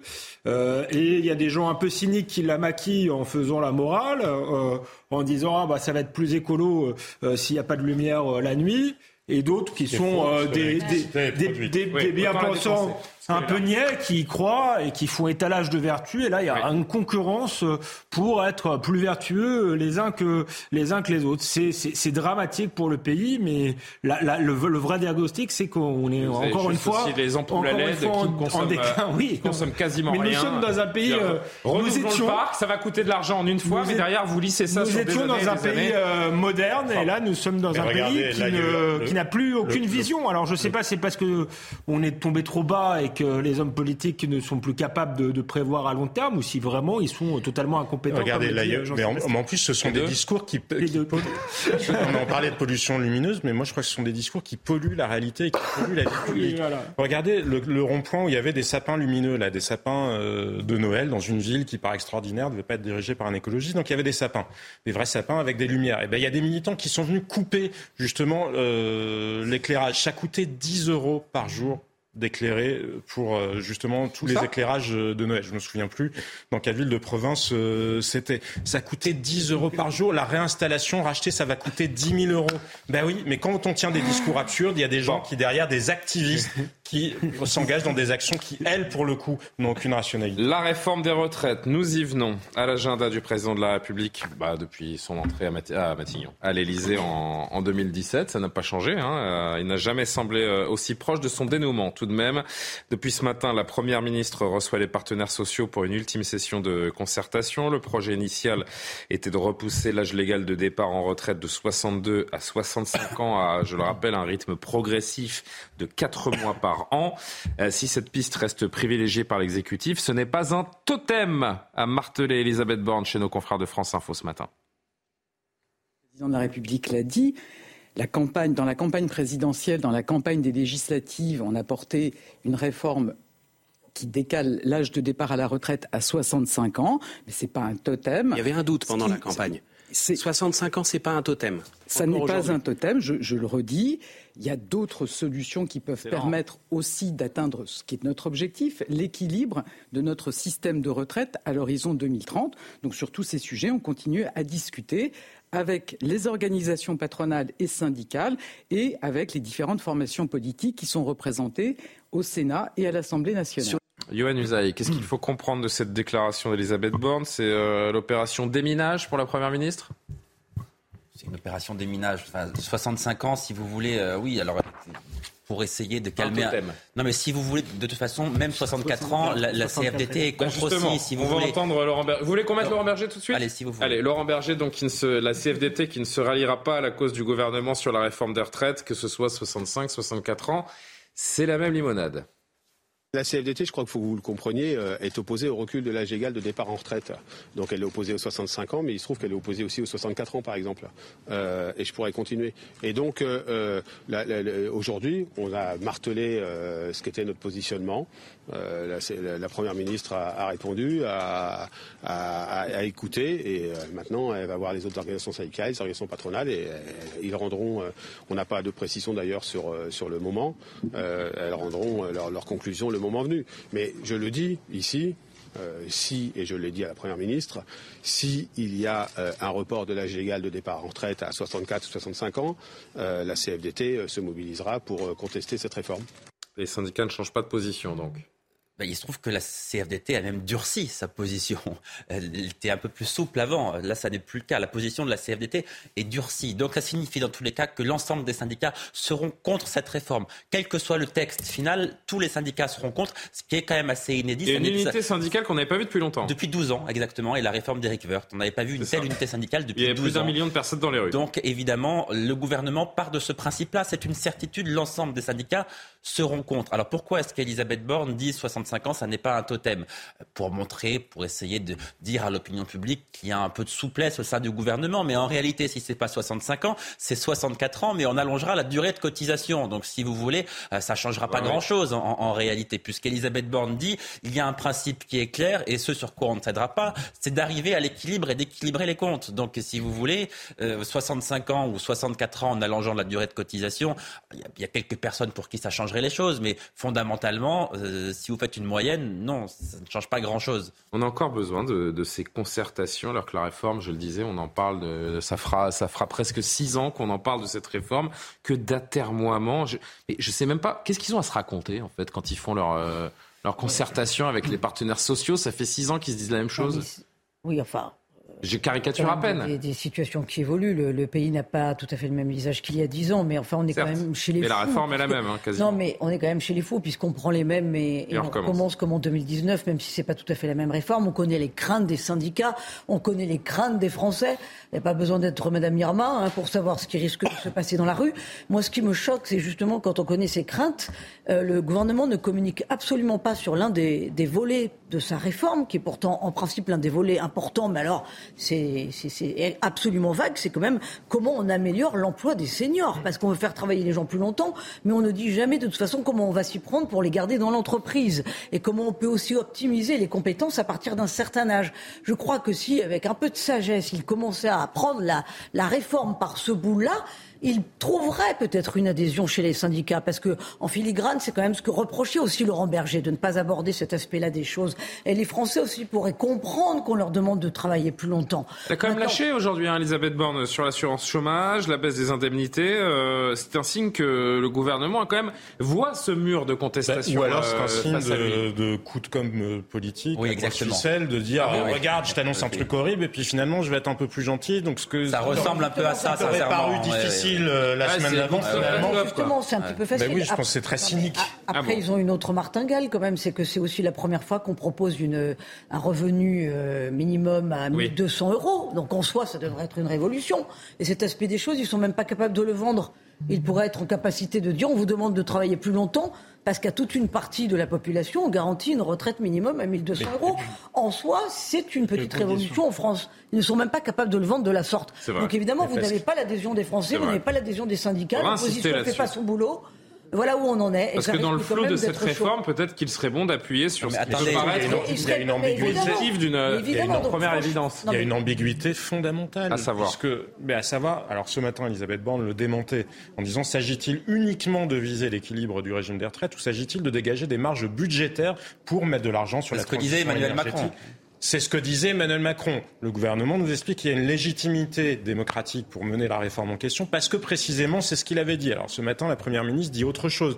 Il faudrait savoir, est-ce qu'on fait cette réforme des retraites uniquement dans l'objectif d'atteindre l'équilibre des retraites ou est-ce qu'on l'a fait pour dégager des marges de financement sur d'autres choses? Parce que c'est là la limite des choses, c'est que c'est une réforme, la prendre isolément du reste. Véronique citait l'exemple euh, des chômeurs, mais vous voyez bien que ça va coûter très cher parce que ça, on ne le met jamais dans l'équation. Mais si vous faites travailler les gens plus longtemps que dans la réalité, vous avez un actif sur deux qui n'est plus en situation d'emploi sur la période euh, concernée, vous allez l'indemniser. Donc, c'est-à-dire que vous allez vous retrouver, vous dégager, vous réglez un problème d'un côté, mais vous en recréez un autre du côté de l'assurance chômage. Et il n'y a aucune réflexion globale. Donc, effectivement, c'est devenu du fétichisme, c'est du sado-réformisme. Euh, mais si, mais il n'y a pas d'autre mais il n'y a pas d'autre Mais si, mais parce que c'est pour dire qu'on fait des réformes, c'est pour dire qu'on fait des réformes, mais aussi longtemps qu'on ne s'attaque pas au problème des finances publiques dans leur ensemble, parce qu'il y a un autre argument que le gouvernement oublie de dire aussi, c'est qu'ils ne disent pas que c'est par rapport au marché financier, que c'est par rapport à l'Europe, parce que les taux sont en train de remonter sur la dette française et nous avons passé la barre des 3 000 milliards de dettes publiques. Le sujet fondamental, c'est la réforme des dépenses publiques, c'est la fin des gabegies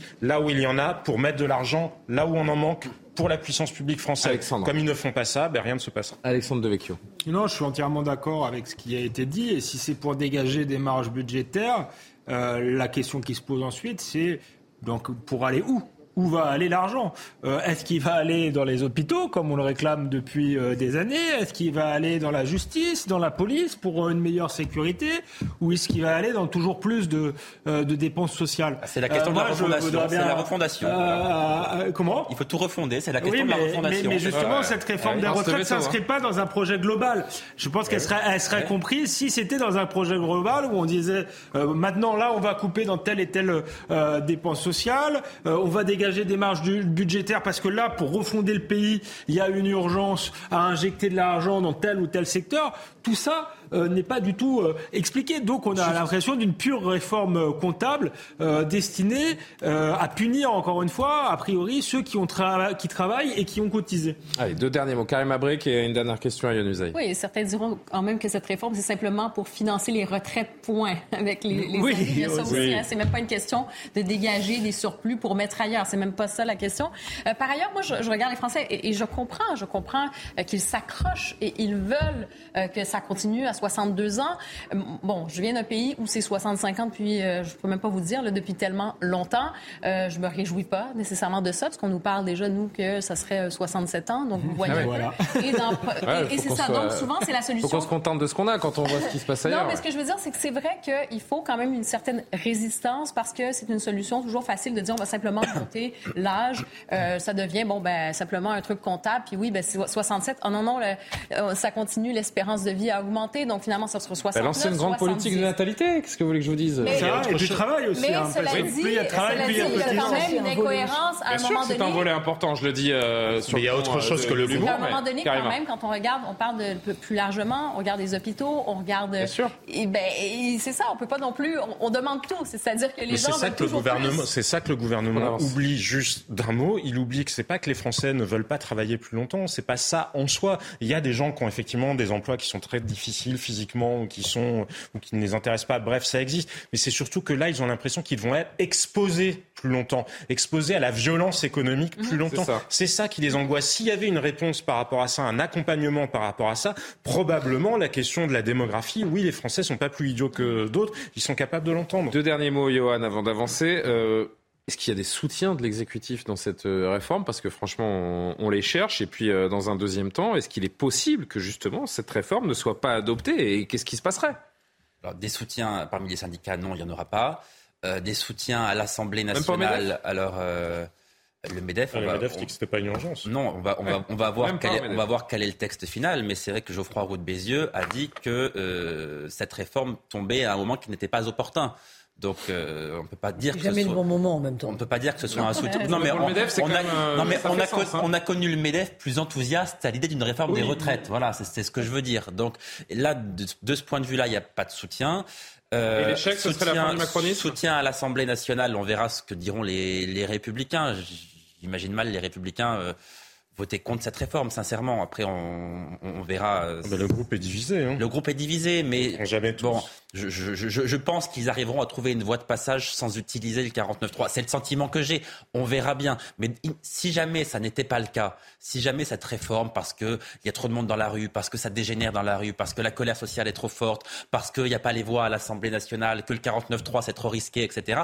Si le gouvernement n'arrivait pas à faire passer cette réforme, manifestement, ça aurait des conséquences politiques importantes. Est-ce que ce serait une dissolution? Est-ce que ce serait une simple démission du gouvernement? Je n'en sais rien, mais dans tous les cas, ça signifierait qu'Emmanuel Macron n'est plus en capacité de réformer. Donc ça appellerait un changement politique d'ampleur. Et ce serait la fin du macronisme, tout simplement. Pourquoi se mettre dans cette Oui, situation-là Oui, d'une- Très, très vite. on Non, mais c'est là encore, on est dans une espèce de de conformisme politique absolu pour que Emmanuel Macron soit un grand président et un grand réformateur. Je sais pas tellement ce que veut dire ce mot. Avant, le- la réforme, la réforme c'était synonyme de progrès.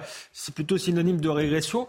Eh, Mais pour qu'il soit un grand réformateur, il faudrait absolument qu'il fasse sa réforme des ça, retraites. Il y a ça. mille choses à faire euh, autrement. Euh, il n'arrive déjà pas à sauver euh, les boulangeries. Donc il y a une crise énergétique à gérer. Déjà, s'ils nous ont sortait avec un peu de vision de long terme, par exemple sur le parc nucléaire ou sur d'autres sujets, ce serait pas mal. Je pense pas que les, les Français se lèvent tous les matins en se disant oh là là, euh, Ah, pour bah, être un grand président, hein, il faut euh, être capable Non, mais de nous imposer ça, deux ans, deux ans de travail en plus. Enfin, Mais le problème, c'est pas ça. Il a besoin de dégager des marges de manœuvre budgétaires. C'est tout. C'est la seule raison. il y a mille manières de le faire. Parce que les Ne cherchez pas autre chose que ça. La seule raison de cette réforme, c'est de dégager des marges de manœuvre budgétaires. Point. Quand on a et dit ça, on a tout respecter dit. des engagements vis-à-vis de nos partenaires. Mais notamment, européens. ça en fait Mais la partie. question, c'est qu'on partie, pourrait oui. faire autrement et qu'il y a d'autres choix possibles d'économie. Revenons à des ordres de grandeur. Cette réforme, c'est pour économiser 10 milliards d'euros. On a flambé 500 et quelques milliards pour le Covid, c'est ça les ordres de grandeur. Il y a 1100 pour milliards d'euros coûte, qui sont dépensés euh, chaque année en France. Il y a sûrement des endroits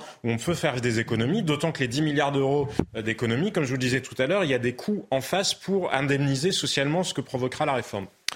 Un collectif appelle à la mobilisation des Gilets jaunes samedi prochain afin de protester contre la réforme des retraites, l'inflation, mais aussi euh, l'utilisation de l'article 49.3 par le gouvernement. Le mouvement devrait se euh, centrer autour de Paris pour l'essentiel, mais ces organisateurs n'excluent pas d'autres cortèges en France. Vous voyez affluer, notamment sur les réseaux sociaux, ces appels à, la manifestation et au retour donc de ceux qui ont émergé il y a il quatre ans lorsque ce, ce mouvement est né. Écoutez, justement, une gilet jaune historique qui était euh, sur notre antenne cet après-midi, Jacqueline Moureau.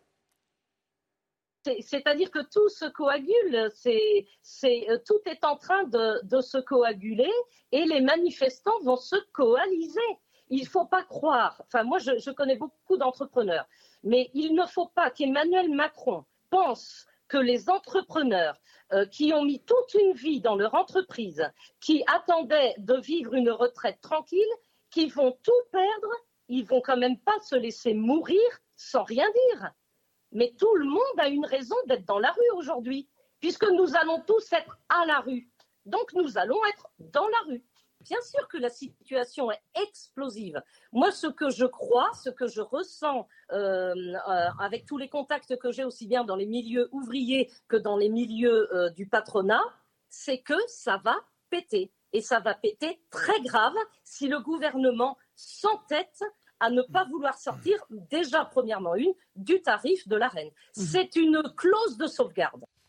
Les propos sont forts, hein, presque violents, j'oserais dire. La colère est-elle la même qu'il y a 4 ans Qui veut commencer Oui, Jean-Sébastien Véronique, Véronique, allez-y. il y a 4 ans, euh, il y avait cette éruption euh, euh, véritable. je veux dire, on a l'impression Moi, je vais vous dire, j'ai l'impression que c'est encore plus explosif qu'il y a 4 ans.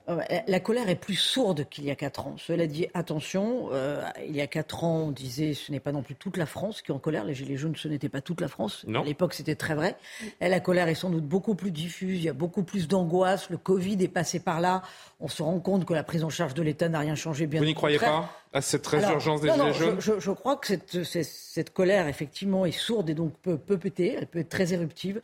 Cela dit, je pense que comme il y a quatre ans, elle ne peut accoucher que d'une grande désespérance sans doute peut-être de faits de violence, bien entendu aussi, parce qu'il n'y a pas d'incarnation, il n'y a pas de leader, il n'y a pas de pensée politique.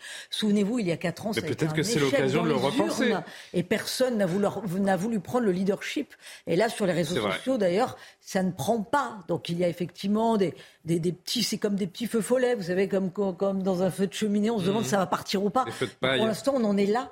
Euh, mais ça ne veut pas dire que les Français, euh, dans l'ensemble, euh, voient leur avenir morose, hein, ça c'est sûr. Bah, on les Et entend, ne s'inquiètent pas sérieusement. On voit les, les témoignages, quels que soient les secteurs, les services publics, les métiers à vocation. On voit des gens qui sont encore une fois exsangues, étranglés par, par, les dettes. Alors juste une question, s'il y a une répétition, Jean-Sébastien, des, des, Gilets jaunes, on le verra.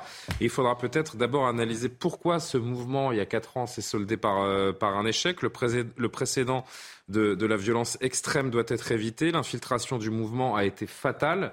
C'est ce qu'on a conclu avec le recul de ces, de ces mois de manifestations de, Gilets jaunes. C'est la première chose peut-être à repenser, essayer de se structurer pour euh, mieux vivre et mieux se faire entendre, si jamais ce mouvement, je vous dis, se, refonde. Je crois que Véronique Jacquier a mis le doigt sur la difficulté ou en tout cas l'obstacle à une éventuelle reformation des Gilets jaunes.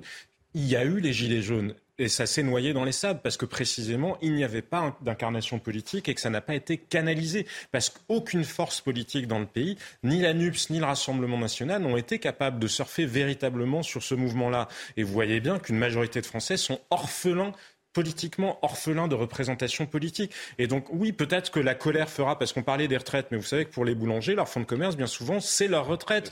Pour un certain nombre d'artisans, de restaurateurs, etc., leur fonds de commerce, c'est leur retraite. Et c'est là aussi, il faudrait peut-être euh, parfois assumer des responsabilités, parce que ceux qui sont responsables de cette catastrophe-là, qui vont faire perdre leur retraite aux gens qui, justement, vont perdre leur commerce pour des raisons qui ne sont pas liées à une mauvaise gestion, mais uniquement au fait qu'on a construit un système qui n'a pas de sens, on devrait assumer des responsabilités politique. Mais malheureusement, la démocratie française, elle est atone de ce point de vue-là. On n'assume pas les responsabilités politiques et personne ne sait véritablement incarner cette angoisse. Ça n'est pas la NUPS qui parvient parce que les Français n'ont pas envie de jeter le capitalisme avec l'eau du bain. Ils croient à l'entreprise, ils croient euh, à la libre entreprise. Pour autant, ça ne veut pas dire qu'ils croient au capitalisme ultra financiarisé, ultra mondialisé. Mais hmm. personne n'arrive à trouver le discours qui parvient à restituer ce qu'est le monde aujourd'hui. En 2023, ça n'est plus le même monde qu'il y a 20 ans, qu'il y a 30 ans, et il n'y a pas de discours politique qui sache le décrire. Alexandre, les chances d'une mobilisation d'ampleur sont faibles, vous y croyez? Ce qui était intéressant dans le discours de Jacqueline Moreau et que je, partage, c'est est-ce que ça va, il va y avoir une coalition euh, de, de, secteurs très différents, de sociologie euh, très différents. Ce qu'on ce qu'on observe là, c'est qu'on a d'un côté les cheminots euh, en colère et de l'autre côté les médecins libéraux. A priori, c'est des catégories très différentes qui normalement euh, ne font pas grève en même temps, voire ne font pas grève du tout pour les médecins libéraux. On a d'un côté euh, les boulangers et de l'autre euh, les fonctionnaires du secteur hospitalier. Donc tout ce monde-là peut pourrait se réunir et on va voir. C'est très, très, difficile parce que ce sont des univers différents, qui ont longtemps été incompatibles, mais effectivement, comme le disait Jean-Sébastien Ferjou, le monde euh, a changé. Euh, le déclin touche des catégories euh, très différentes qui autrefois n'étaient pas n'étaient pas touchées. Et si les indépendants qui généralement ne font pas grève, mais sont là totalement désespérés, ils feront pas grève puisque mais, mais, ne manifestent pas, si vous voulez, sortent dans la rue, ce qui était déjà un peu le cas des gilets jaunes. C'était pas du tout les fonctionnaires qu'on a vu avec les gilets jaunes, c'était des catégories d'ouvriers, de manutentionnaires, mais aussi de artisans, de petits commerçants euh, qui se sont coalisés pour exprimer une colère. Si tout cela euh, sort pour exprimer une colère, oui, ce, sera, une nouvelle ce sera une, situation euh, insurrectionnelle. C'est pour ça qu'on peut pas vraiment prévoir les choses parce que tout oui, mais l'étincelle, ça peut être la, d'une étincelle. ça peut être la réforme des retraites, effectivement, et on voit que les dates des manifestations tournent un peu autour de, de des dates, des mêmes dates. Non, il y a une chose qui est très claire, c'est que la situation globale est bien pire aujourd'hui qu'il y a quatre ans à l'époque des premières manifestations des Gilets jaunes. Aujourd'hui, la plupart des Français peuvent se dire j'ai une bonne raison de manifester.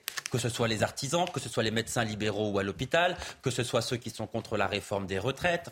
chaque Français aujourd'hui qui est victime d'abord de l'inflation, de la perte du pouvoir d'achat, etc., peut se dire j'ai une bonne raison de manifester. Alors est-ce qu'ils vont le faire ou pas? Ça c'est quelque chose qui est imprévisible. S'ils le font, est-ce qu'ils vont manifester à l'appel des Gilets jaunes? Est-ce qu'ils rejoignent plutôt les cortèges des syndicats? Ça aussi c'est notre interrogation. Mais il est vrai que jamais la situation me semble-t-il, dans notre histoire récente, n'a été aussi crispée, aussi tendue. Et encore une fois, vraiment, il y a cette possibilité de, de convergence dont on parle beaucoup depuis de très nombreuses années. Mais là, il me semble que tout est rassemblé pour qu'elle ait lieu. Ça ne veut pas dire, ça ne veut pas dire qu'elle aura lieu, pardon, parce que c'est imprévisible. Ah Mais en tout cas, en fin de journée, en fin de journée, sur la page Facebook Tous à Paris le 7 janvier, seules 472 personnes avaient répondu à l'appel. C'est on est loin difficilement prévisible. Ça ne veut pas dire parce que toutes les circonstances, on verra ça. Ça ne veut pas dire parce, que toutes les circonstances sont réunies que ça aura lieu. Mais en, l'occurrence, voilà, tout est là pour euh, que ça puisse avoir lieu. Dernier mot, Karima, avant le JT d'Adrien Spiteri. On ne fera pas des Nostradamus de nous Non, bien sûr, bien sûr. Mais une chose est sûre, c'est qu'il y a peut-être moins de gilets jaunes, mais il y a plus de gens qui sont en colère ou il y a plus de gens en tout cas qui ressentent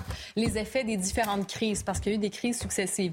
Mais je pense aussi ce qui fait que les, euh, que les gens décident de descendre dans la rue, c'est quand ils sentent quand même que le gouvernement peut donner quelque chose. Donc, il y a cet effet de levier, il y a, il y a, un effet, on, se dit, ben, je vais descendre dans la rue, peut-être qu'il va y avoir quelque chose, euh, le gouvernement va me donner quelque chose. Et dans ce cas-ci, en ce moment, on ressent plutôt l'impuissance du gouvernement. Alors, quand vous avez l'impression que le gouvernement est impuissant, est-ce que vous allez vous mobiliser? Ben, moi, je pense que malheureusement, ça devient une sorte de résignation. On va marquer une euh, très courte pause avec le rappel actu euh, d'Adrien Spiteri, puis on va se, se, tourner vers un tout autre euh, sujet, cette situation qui n'évolue pas à Vaux-en-Velin. 15 jours après ce tragique décès, qui, ce tragique drame pardon, qui a fait 10 morts et, et 4 enfants, eh bien, les trafics de drogue ont, ont, repris comme si de rien n'était après cet incendie tragique. On en parle juste après donc le rappel. Adrien Spiteri. Le gouvernement annonce euh, des aides, et notamment pour les PME et les boulangers. Ils pourront demander le report du paiement de leurs impôts et cotisations sociales. Bruno Le Maire a reçu euh, les représentants du secteur de la boulangerie aujourd'hui. Face à l'augmentation de leurs factures d'énergie, ces derniers appellent à manifester le 23 janvier prochain. Des rassemblements en Russie ce mardi en hommage aux dizaines de militaires tués par une frappe dans l'est de l'Ukraine. 89 soldats auraient perdu la vie. Cette attaque a déclenché une vive émotion dans le pays et une vague de critiques l'armée. Et puis Ken Block est décédé. Le pilote de rallye américain s'est tué au guidon d'une motoneige. Le véhicule s'est renversé et a atterri sur lui. L'accident a eu lieu dans l'Utah, aux États-Unis. Il était connu pour avoir posté une série de vidéos sur YouTube le mettant en scène. Elles ont été visionnées plus d'un milliard de fois. Situation insupportable pour les habitants. C'est la double peine pour tous ceux qui vivent à, à Vaux-en-Velin, dans ce quartier où l'insécurité a continué de, tétaniser les habitants qui n'en peuvent plus. Comment lutter contre le trafic de drogue qui a repris comme si de rien n'était après euh, l'incendie qui a fait 10 morts, dont 4 enfants, je le rappelais il y a un instant. C'était le 16 décembre dernier. Célia Barotte, Olivier Madinier nous raconte la situation sur place. Au quartier du Mas du Taureau à Vaux-en-Velin, les riverains pensaient retrouver un semblant de vie normale, mais le trafic continue. Cannabis, héroïne ou encore cocaïne, la vente de drogue s'organise au bas des immeubles. Sous couvert d'anonymat, un habitant a accepté de raconter son quotidien. On ne sait pas vraiment ce qui peut, ce se dérouler. C'est pas que des petits hommes de main, hein. c'est des, jeunes qui sont armés. C'est une activité qui existe dans la commune. Quand on entend un cri, quand on entend justement euh, une engueulade ou euh, des coups de klaxon, on pense au pire. Le pire est déjà arrivé. Mi-décembre, 10 personnes dont 5 enfants sont décédées dans un incendie. Dans l'immeuble, on avait déjà dénoncé la présence d'un point de deal dans le hall. Malgré le drame, les dealers semblent toujours présents selon cet habitant, mais personne ne parle par peur de représailles. Vous risquez de vous faire euh, agresser, vous faire tuer, vous et votre famille, les représailles. C'est extrêmement dangereux. On est bien avant, là, effectivement. Un constat partagé par le secrétaire départemental Unité SGP Rhône. Pour Sébastien Gendreau, il faut plus de moyens. Quand on demande de démanteler des points de deal, d'interpeller un dealer en bas, euh, j'ai envie de vous dire que je, je donne une expression qui est particulière, mais c'est vider la mer avec une petite cuillère, puisqu'il y a quelqu'un derrière, donc il faut travailler sur le fond, il faut travailler sur les dealers les trafiquants, donc ça demande du temps. Après l'incendie meurtrier, le ministre de l'Intérieur Gérald Darmanin et la maire de Vaux-en-Velin sont venus sur place. Mais depuis, aucun changement pour les habitants qui parlent de peur grandissante et d'insécurité omniprésente. Alexandre Devecchio, il y a eu un drame, pourtant rien n'a changé. Envelopes est, très symptomatique de ce qui se passe dans beaucoup de quartiers, j'ai l'impression. Oui, ça n'a rien à changé depuis des années parce que c'est là-bas qu'il y a eu les premières émeutes euh, de banlieue dans les, dans les, dans les années 80. Euh, non, hélas, euh, tout est à refonder, je dirais, là aussi. Et là, ça fait des décennies en réalité qu'on a des, des, signaux et il n'y a pas eu réellement de, de, de, de changement euh, politique. que peut encore l'État Que dire à ses habitants sans, sans, leur mentir, sans être dans le. Mais moi, je, crois, je crois que c'est comme un peu, si vous voulez, comme euh, les, les, crises qu'on vit actuellement, c'est-à-dire qu'on s'attaque aux symptômes et pas euh, à la maladie, en quelque sorte. C'est-à-dire, on, on, s'attaque, on s'est attaqué, et il fallait le faire quand même, à la politique de la ville, à l'habitat dans lequel vivaient les gens, mais il y a un problème de, de, de population. on le sait, concentrer les mêmes populations étrangères dans les mêmes quartiers, euh, ça, donne de la violence, ça donne de la désintégration. Euh, et, le seul moyen, si vous voulez, de ne pas mélanger ces populations, on n'y arrivera pas. La vérité, c'est que la mixité sociale, ça se crée pas artificiellement. Quand les gens, ah, au début, ces cités étaient mixtes, quand les gens ont décidé de, euh, de, partir, ils reviennent plus. Plus personne va revenir pour s'installer. Donc, ce qu'il faut faire, c'est au moins éviter euh, le, phénomène du tonneau des Danaïdes, si vous voulez. Mmh. Euh, dans ces quartiers-là, il y a aussi toute une partie de l'immigration euh, qui s'intègre, qui réussit, euh, qui part. Et dans ces cas-là, il ne faut pas remettre des gens qui viennent de loin, qui sont en difficulté dans ces quartiers-là. Sinon, on n'en finit jamais. Donc, le, le, je dis pas que c'est la seule solution, mais malgré tout, si on ne veut pas s'attaquer au cœur du réacteur, qui est notre politique euh, d'immigration, si on ne veut pas limiter, voire arrêter les flux, eh ben, ce sera toujours la même chose. On aura des écoles ghettos, on aura des bars délabrés, avec tout, on aura de la délinquance et du trafic de drogue. Donc il faut vraiment accepter, euh, faire fi du politiquement correct et, accepter enfin d'avoir une vraie politique euh, euh, contre l'immigration. Pour le moment, pas contre, c'est pas la bonne expression, mais d'arrêt de, l'immigration un temps. Et puis quand ça ira mieux, on refera venir des gens et on les intégrera tranquillement. Véronique, vous êtes la suivante à réagir. Je voudrais juste que d'abord vous écoutiez ce témoignage d'une habitante, membre du collectif des habitants sinistrés. Elle s'est exprimée chez nos confrères d'RTL. Quand on est arrivé, ils étaient déjà deux dans le, dans le hall avec euh, pétard à la bouche. Quand on est rentré, on a trouvé les chaises pliantes rangées, donc euh, prêtes à être réinstallées. Euh, à l'entrée du quartier, vous avez des carcasses de voitures complètement dessaucées, des conditions de vie, des amont de, bois, des amont de... Enfin moi, la première réflexion que je me suis faite, c'est vous y jetez un mégot, on reprend feu quoi. On a vécu un enfer et c'est pas pour en retrouver un autre. Je rappelle qu'il y a 15 jours, donc 10 personnes sont mortes après un, incendie dont l'enquête n'a toujours pas livré les détails. Mais c'est vrai que tous les habitants, tous les gens du quartier disent on sait d'où ça vient, enfin en tout cas on, l'imagine, c'est infesté par les, dealers qui squattent les halls pendant, euh, pendant toute la semaine, tous les soirs. Les stupes sont toujours la première source de délinquance et en fait c'est de pire en pire. C'est de pire en pire bien entendu, euh, mais il faut une volonté politique. Que fait le maire? Le maire pourrait demander euh, au préfet euh, d'envoyer euh, des cartes de CRS pour descendre dans les poubelles, pour, pour faire un grand nettoyage. Donc c'est ça en fait. si la police n'est pas là en permanence, vous n'avez aucun effet durable. Physiquement possession du territoire. Mmh. Ça c'est possible, c'est juste une volonté politique. Il pourrait y avoir. En fait, il faut faire comme les dealers. Il faut faire des checkpoints. Comme les dealers font dans ce qu'on appelle parfois les zones de non-droit, vous mettez des policiers toute la journée et c'est eux qui vont filtrer les gens qui passent, c'est pas l'inverse. Tolérance zéro pour les mais non, mais, c'est vrai, Moi j'ai vu sur les images, non mais moi j'ai vu sur les images de CNews cet après-midi, la maire de la ville venir embrasser comme du bon pain Gérald Darmanin, mais c'est pas ce qu'on lui demande, elle était là avec la population dans une position victimaire, disons les hmm. choses. C'est-à-dire, elle est critiquée par les collectifs. Hein, euh, la maire elle-même était dans une position de je subis. Non, elle a été élue quand même. Parce que le régalien, c'est pas son, c'est pas forcément son, sa compétence aussi, Véronique. Ne peut pas faire les faut choses. être honnête. Eh, bien entendu, il faut être très courageux. Elle ne peut pas faire les choses toute seule. Il faudrait même qu'elle soit soutenue par le gouvernement. Il faudrait vraiment que ce soit même des quartiers emblématiques de reconquête du territoire. Et ça devient totalement indécent après ce qui s'est passé il y a dix jours le nombre d'enfants qui sont morts, la population qui a été voilà, doublement stigmatisée finalement. Ça, c'est une chose. Maintenant, pour répondre à ce que disait Alex de Vecchio sur le côté, euh, le mythe de la mixité sociale euh, et le politiquement correct, mais à ce moment-là, euh, ayons le courage de faire aussi comme au Danemark, c'est-à-dire fin de ce type de ghettoisation. On enlève les gens de leur quartier, qu'ils soient là depuis, qu'ils soient dealers depuis 5 ans ou là depuis 30 ans on enlève tout le monde, on rase tout et on recommence. Et qu'est-ce que vous faites des euh, populations? Ils n'ont pas tout rasé, hein, les, les, Danois. Mais c'est vrai qu'ils ont pratiqué le, voilà, vous les enlevez. mais au Danemark, pour les, pour les, pour les, pour les trafiquants. Pas de quartier où il y ait plus de 30% de la population qui soit d'origine étrangère. Mmh. Voilà, bon, parce que de toute façon, ils font maintenant le lien entre criminalité, euh, immigration. Donc, de toute façon, pour que tout se passe bien, on met en place, si j'ose dire, une. Mais là, on est encore une fois. Enfin, moi, je veux bien qu'on parle d'immigration, mais, on est sur des, on est sur des générations, des gens qui sont là depuis plusieurs générations et qu'a priori, il y, euh, il y a fort à parier que tous les délinquants dont on parle euh, ont des papiers français comme vous et moi. mais hein. laissez-moi finir. le Danemark se donne jusqu'en 2030. Ils ont mmh. dit on se donne 15 ans pour régler les problèmes. Bon, bah, si en France, les gens étaient capables de tenir un minima un discours politique de ce type pour dire que les choses vont changer, ce serait pas mal. Je voudrais juste que vous entendiez euh, le préfet du Rhône délégué à la défense et à la sécurité qui était chez Pascal Pro ce matin. Il s'appelle Yvan Bouchier.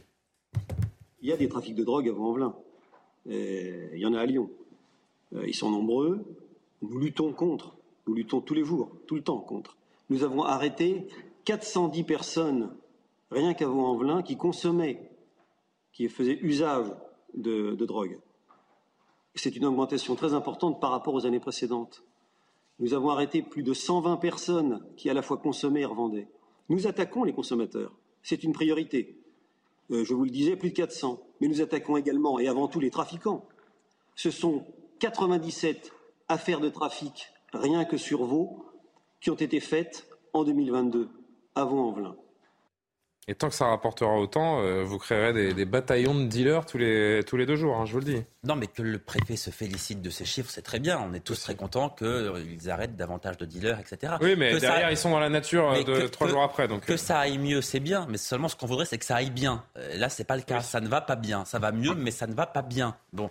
Et on a quand même essayé beaucoup de choses depuis, non pas des années, mais depuis des décennies. Et qu'est-ce qu'on constate? Que non seulement ça ne s'améliore pas, mais sur les dernières années, ça s'est même dégradé, manifestement. Si on en croit le témoignage de, de ces personnes-là. Alors, on, et on, a tout essayé, mais on continue d'essayer les mêmes choses. C'est-à-dire, voilà, vous avez de temps en temps des descentes de CRS. Et puis même ceux qui sont arrêtés, ils vont ressortir, ils Alors, reprennent le, trafic, c'est sans fin. Donc, euh. Comme ça rapporte évidemment des sommes d'argent qui sont pour nous tous assez inimaginables en fait. Vous avez des dealers qui se disent bon, ça va tellement me rapporter d'argent que même si je vais 3, 4 ou, ou aller 5 ans en prison, ça vaut le coup parce que je, serai même à ma sortie, j'aurai de quoi vivre indéfiniment. Exactement. Donc, donc si on considère que le trafic de drogue est en train de gangréner la société, que c'est quelque chose qui est même en train de tuer une partie de la société, et à ce moment-là, il faut alors dire considérablement les peines. On considère que quelqu'un qui a euh, été condamné pour trafic de drogue va 20 ans en prison. À ce moment-là, ça fera peut-être davantage réfléchir ces personnes-là. Est-ce parce qu'on prend un risque si on fait 3 ou 4 ans de prison, est-ce qu'on prend le même risque si on en fait 20 Voilà, je, ne sais pas, mais il faut peut-être changer de logiciel là encore. C'est exactement ce que pense Mathieu Vallet du syndicat indépendant des commissaires de police qui était chez Laurence Ferrari tout à l'heure. Écoutez-le. La première problématique de ces policiers, c'est la réponse pénale. Un gros dealer, ça risque en gros 10 ans de prison. Un petit dealer, c'est 50 ans de prison. Vous voyez, je parlais avec Tony Curtis, c'est le président qui dirige les euh, comparaisons immédiates au tribunal judiciaire de Paris. Ce magistrat, parce qu'il est sévère, parce qu'il a une politique pénale implacable avec les voyous qu'on interpelle en flagrant délit, qui sont déférés devant la justice, subit une véritable cabale de certains de ses collègues et de certains avocats parce qu'il est trop sévère, sachant que tous les prévenus, donc ceux ah qui bah comparaissent dans le tribunal, font appel à la Cour d'appel de Paris. C'est confirmé ces jugements. Et ils sont trois magistrats jugés. Vous voyez? Donc il faut une justice implacable. La réponse pénale encore et toujours, Karim Abrik. Encore et toujours, en même temps, je l'ai dire, il faudrait que, que ça s'applique pour vrai, réellement. Il y a ça aussi, euh, ce, ce grand problème. Et euh, je, je, pense, par exemple, à des villes, hein, New York, dans les années 80, qui étaient extrêmement violentes. Donc, Bon, il y a eu des mesures un peu drastiques. Rodolphe hein, Giuliani est passé par là. C'est ça que j'allais dire. Tolérance zéro, très critiqué, mais à un moment donné, ça Comment fonctionne. Comment ça s'appelle La politique de la fenêtre cassée, c'est ça, De... Donc, euh, du carreau cassé. Du carreau cassé. Ben, donc, j'allais dire, il y, a, deux chemins aussi. Il y a la question, oui, les trafiquants, les, gros dealers, on s'attaque à ça, on décide d'avoir des peines euh, conséquentes, mais il y a aussi l'aspect de la délinquance. Est-ce qu'on s'est habitué simplement, on tolère ça, on se dit, bah, ce sont de toute façon des, excusez-moi, des quartiers des gens modestes, finalement, euh, ils vont pas trop se plaindre. Ces gens-là, d'ailleurs, ne se plaignent pas trop parce qu'ils ont peur quand ils, quand ils commencent. Ils sont à visage caché dans les reportages. Ils ont peur pour leur sécurité, leur vie, pour leur, leur C'est le monde à l'envers. Exactement. Donc finalement, on Les dealers s'exhibent et les habitants se cachent. Ben, donc déjà sur cette question, je pense que ça prend littéralement un, plan de délinquance. Est-ce que on peut aller euh, donner des, amendes pour ces pour des personnes qui font peut-être des, petits euh, larcins, des choses comme ça, des amendes? Donc on va embêter, oui effectivement ces gens-là, pas les gens qui de la Covid hein, quand ils disaient on va embêter ah, les non vaccinés. Non, là on parle de, de gens qui font des méfaits euh, donc, est-ce que c'est des amendes? Est-ce que ce sont des peines plus sévères? Ça se fait sur différents plans, sur le court terme, sur le moyen terme, sur le long terme. Est-ce qu'on ne peut pas donner aussi certains exemples? Un quartier où on décide littéralement, oui, on va prendre en main, on veut un exemple de réussite pour, pour l'État, pour montrer qu'on est capable de faire quelque chose. J'ai l'impression qu'en ce moment, il n'y a, aucun endroit où est-ce qu'on peut dire ça ici, ça a été un succès. on a construit une école avec un programme spécial où, depuis euh, leur enfance, hein, depuis la, la prime enfance, on prend les jeunes, il y a des programmes spéciaux. Ça n'existe pas en ce moment. Donc peut-être qu'on pourrait essayer déjà ça. Juste en, une minute, on est en retard, Jean-Sébastien, s'il vous plaît, vraiment très court. Il n'y a pas eu des états généraux de la justice euh, il y a quelque temps? Qu'est-ce qui ressort de tout ça? Où est le ministre de la Justice? Quelles sont les avancées? Mais ça dépasse, ça dépasse de toute façon ça. Moi, je crois qu'il y a une erreur euh, politique, intellectuelle, de logique majeure. On considère qu'il faut lutter contre le trafic de drogue pour ramener l'ordre public. C'est parce qu'il n'y a pas d'ordre public qu'il y a des trafics de drogue. C'est parce qu'il n'y a pas d'ordre public qu'il n'y a pas d'activité économique dans les quartiers. C'est parce qu'il n'y a pas d'ordre public que les bâtiments sont dégradés. Parce que personne ne va investir dans un quartier dont il se dit qu'il a un coup de gorge, où il y a des, des, des checkpoints pour entrer. Donc c'est de toute façon la même erreur qui est commise en boucle, en boucle, en boucle, et en plus avec une hypocrisie absolue, parce que la réalité, c'est qu'un certain nombre de responsables politiques ne savent pas comment ils feraient vivre les gens dans ces quartiers. Là, ils considèrent que la paix sociale, d'une certaine manière, est liée à ces trafics de drogue, parce qu'on ne sait pas comment on donnerait des revenus aux gens qui s'y trouvent. Ça a aussi à voir d'ailleurs avec, euh, pour partie, l'immigration illégale. Je ne parle pas de la criminalité, je vous parle de l'équation économique. Quand vous voyez que de toute façon, on a réintroduit dans le PIB le trafic de drogue, la prostitution parce qu'on considère que ce sont des vrais revenus, ça montre bien l'ampleur du problème. Mais le sujet premier, c'est d'avoir un pays qui fonctionne par ailleurs. Mais comme on ne veut jamais s'attaquer au cœur du problème, on, cesse de mettre des pansements sur une jambe de bois.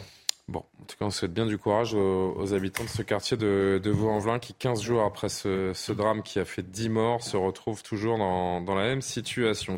On pense à la Guillotière, on pense à tous ces quartiers dont on, dont on parle régulièrement et euh, où on dit toujours exactement la même chose. La dernière image, on ne va pas s'empêcher de sourire, de parler d'une chose un tout petit peu plus légère. Partout où il passe, il est acclamé.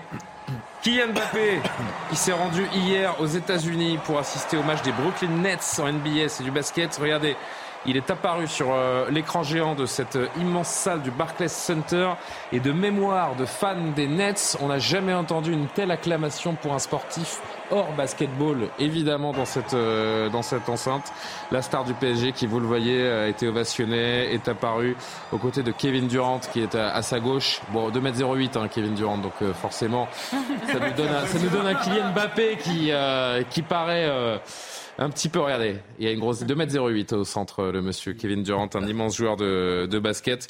Voilà, c'était la petite image que je voulais vous montrer. Au, dans le pays où le soccer, donc le football que nous connaissons, est loin d'être roi, Kylian Mbappé a quand même son trône puisqu'il est acclamé comme il se doit. Il était avec euh, Achraf Hakimi, son coéquipier hein, du, euh, du Paris Saint-Germain, demi-finaliste avec le Maroc de, de la Coupe du Monde. Je voulais vous montrer cette petite image. C'est rare de voir nos footballeurs acclamés jusque de l'autre côté de l'Atlantique, n'est-ce pas, cher Karim Abrik ah oui. Au moins, il y en a un pour qui ça va bien. N'est-ce pas, euh, la, dent, gros nez Ah, gros nez, grande dent. Bonne année, grand nez. Bonne année, grande dent. Bonne année, gros nez. si vous n'étiez pas avec nous, hein, c'est comme ça qu'on dit, euh, qu'on dit au Québec. Merci à tous ceux qui ont préparé cette émission, notamment à France euh, Goldfarb, France 1, bonne année, grande dent.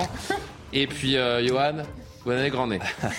On se dit à, demain pour euh, Soir Info, à suivre l'heure des livres, l'édition de la nuit avec euh, Simon Guillain, et puis euh, évidemment toutes les infos, toutes les émissions, les replays sur cnews.fr. Vous connaissez désormais l'adresse.